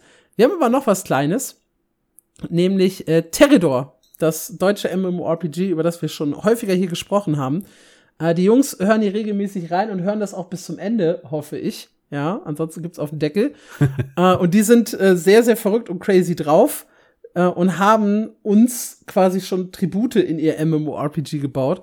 So sehr, dass es mir äh, fast unangenehm ist, darüber, darüber jetzt zu sprechen. Äh, journalistische Neutralität und so. Ich habe ja von dem Spiel tatsächlich noch nichts gesehen.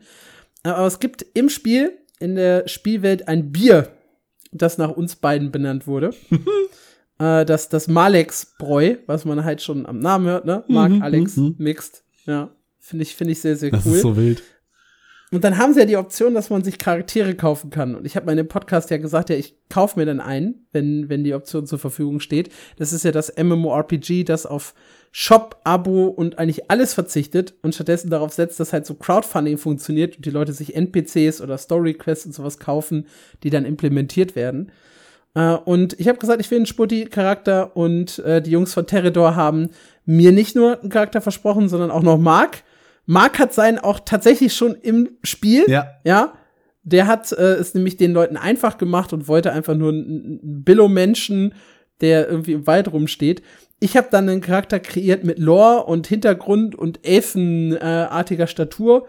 Und der braucht halt noch ein kleines bisschen, weil Elfen sind noch nicht implementiert. Äh, aber er wird auch kommen. Also sehr, sehr crazy, dass wir zwei ja. schon mal in dem Spiel verewigt sind, auch vor allem aufgrund des Podcasts. Äh, freut uns sehr, dass wir damit Leute berühren und erreichen. Also sowohl euer Feedback als halt eben auch die, die Terridor-Nummer. Das ist schon sehr, Total sehr schön, geil. sowas zu lesen. Und ja. solltet ihr in die Alpha reinspielen, haltet Ausschau nach Mark Bärenpranke. ja, und tötet ihn, wenn es geht. ja, aber das geht nur nachts, weil er sich dann in einen coolen Wehrbär verwandelt. Ja, ja, tötet ihn alle. Ist total nachts. geil. Also, wenn ihr schon immer dachtet, der Typ labert hier voll die Scheiße, geht mir richtig auf den Sack, lasst Sputti doch mal zu Wort kommen, dann könnt ihr jetzt Deredor spielen und mir volles Fund aufs Maul hauen, so oft ihr wollt. ich glaube nicht, dass jemand schon mal so rumgedacht hat. Ich glaube, die Leute wollen eher mehr von dir hören und weniger von mir. So, und um die zwei Stunden noch zu sprengen, ein letzter kleiner Teaser.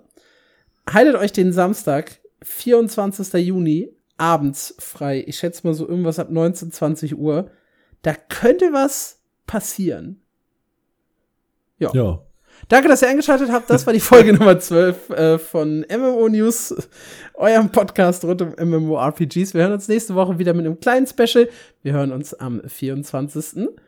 Aha, Spoiler. Und äh, natürlich jeden Donnerstag auf allen möglichen Podcast-Plattformen, die ihr euch vorstellen könnt. Danke fürs Zuhören.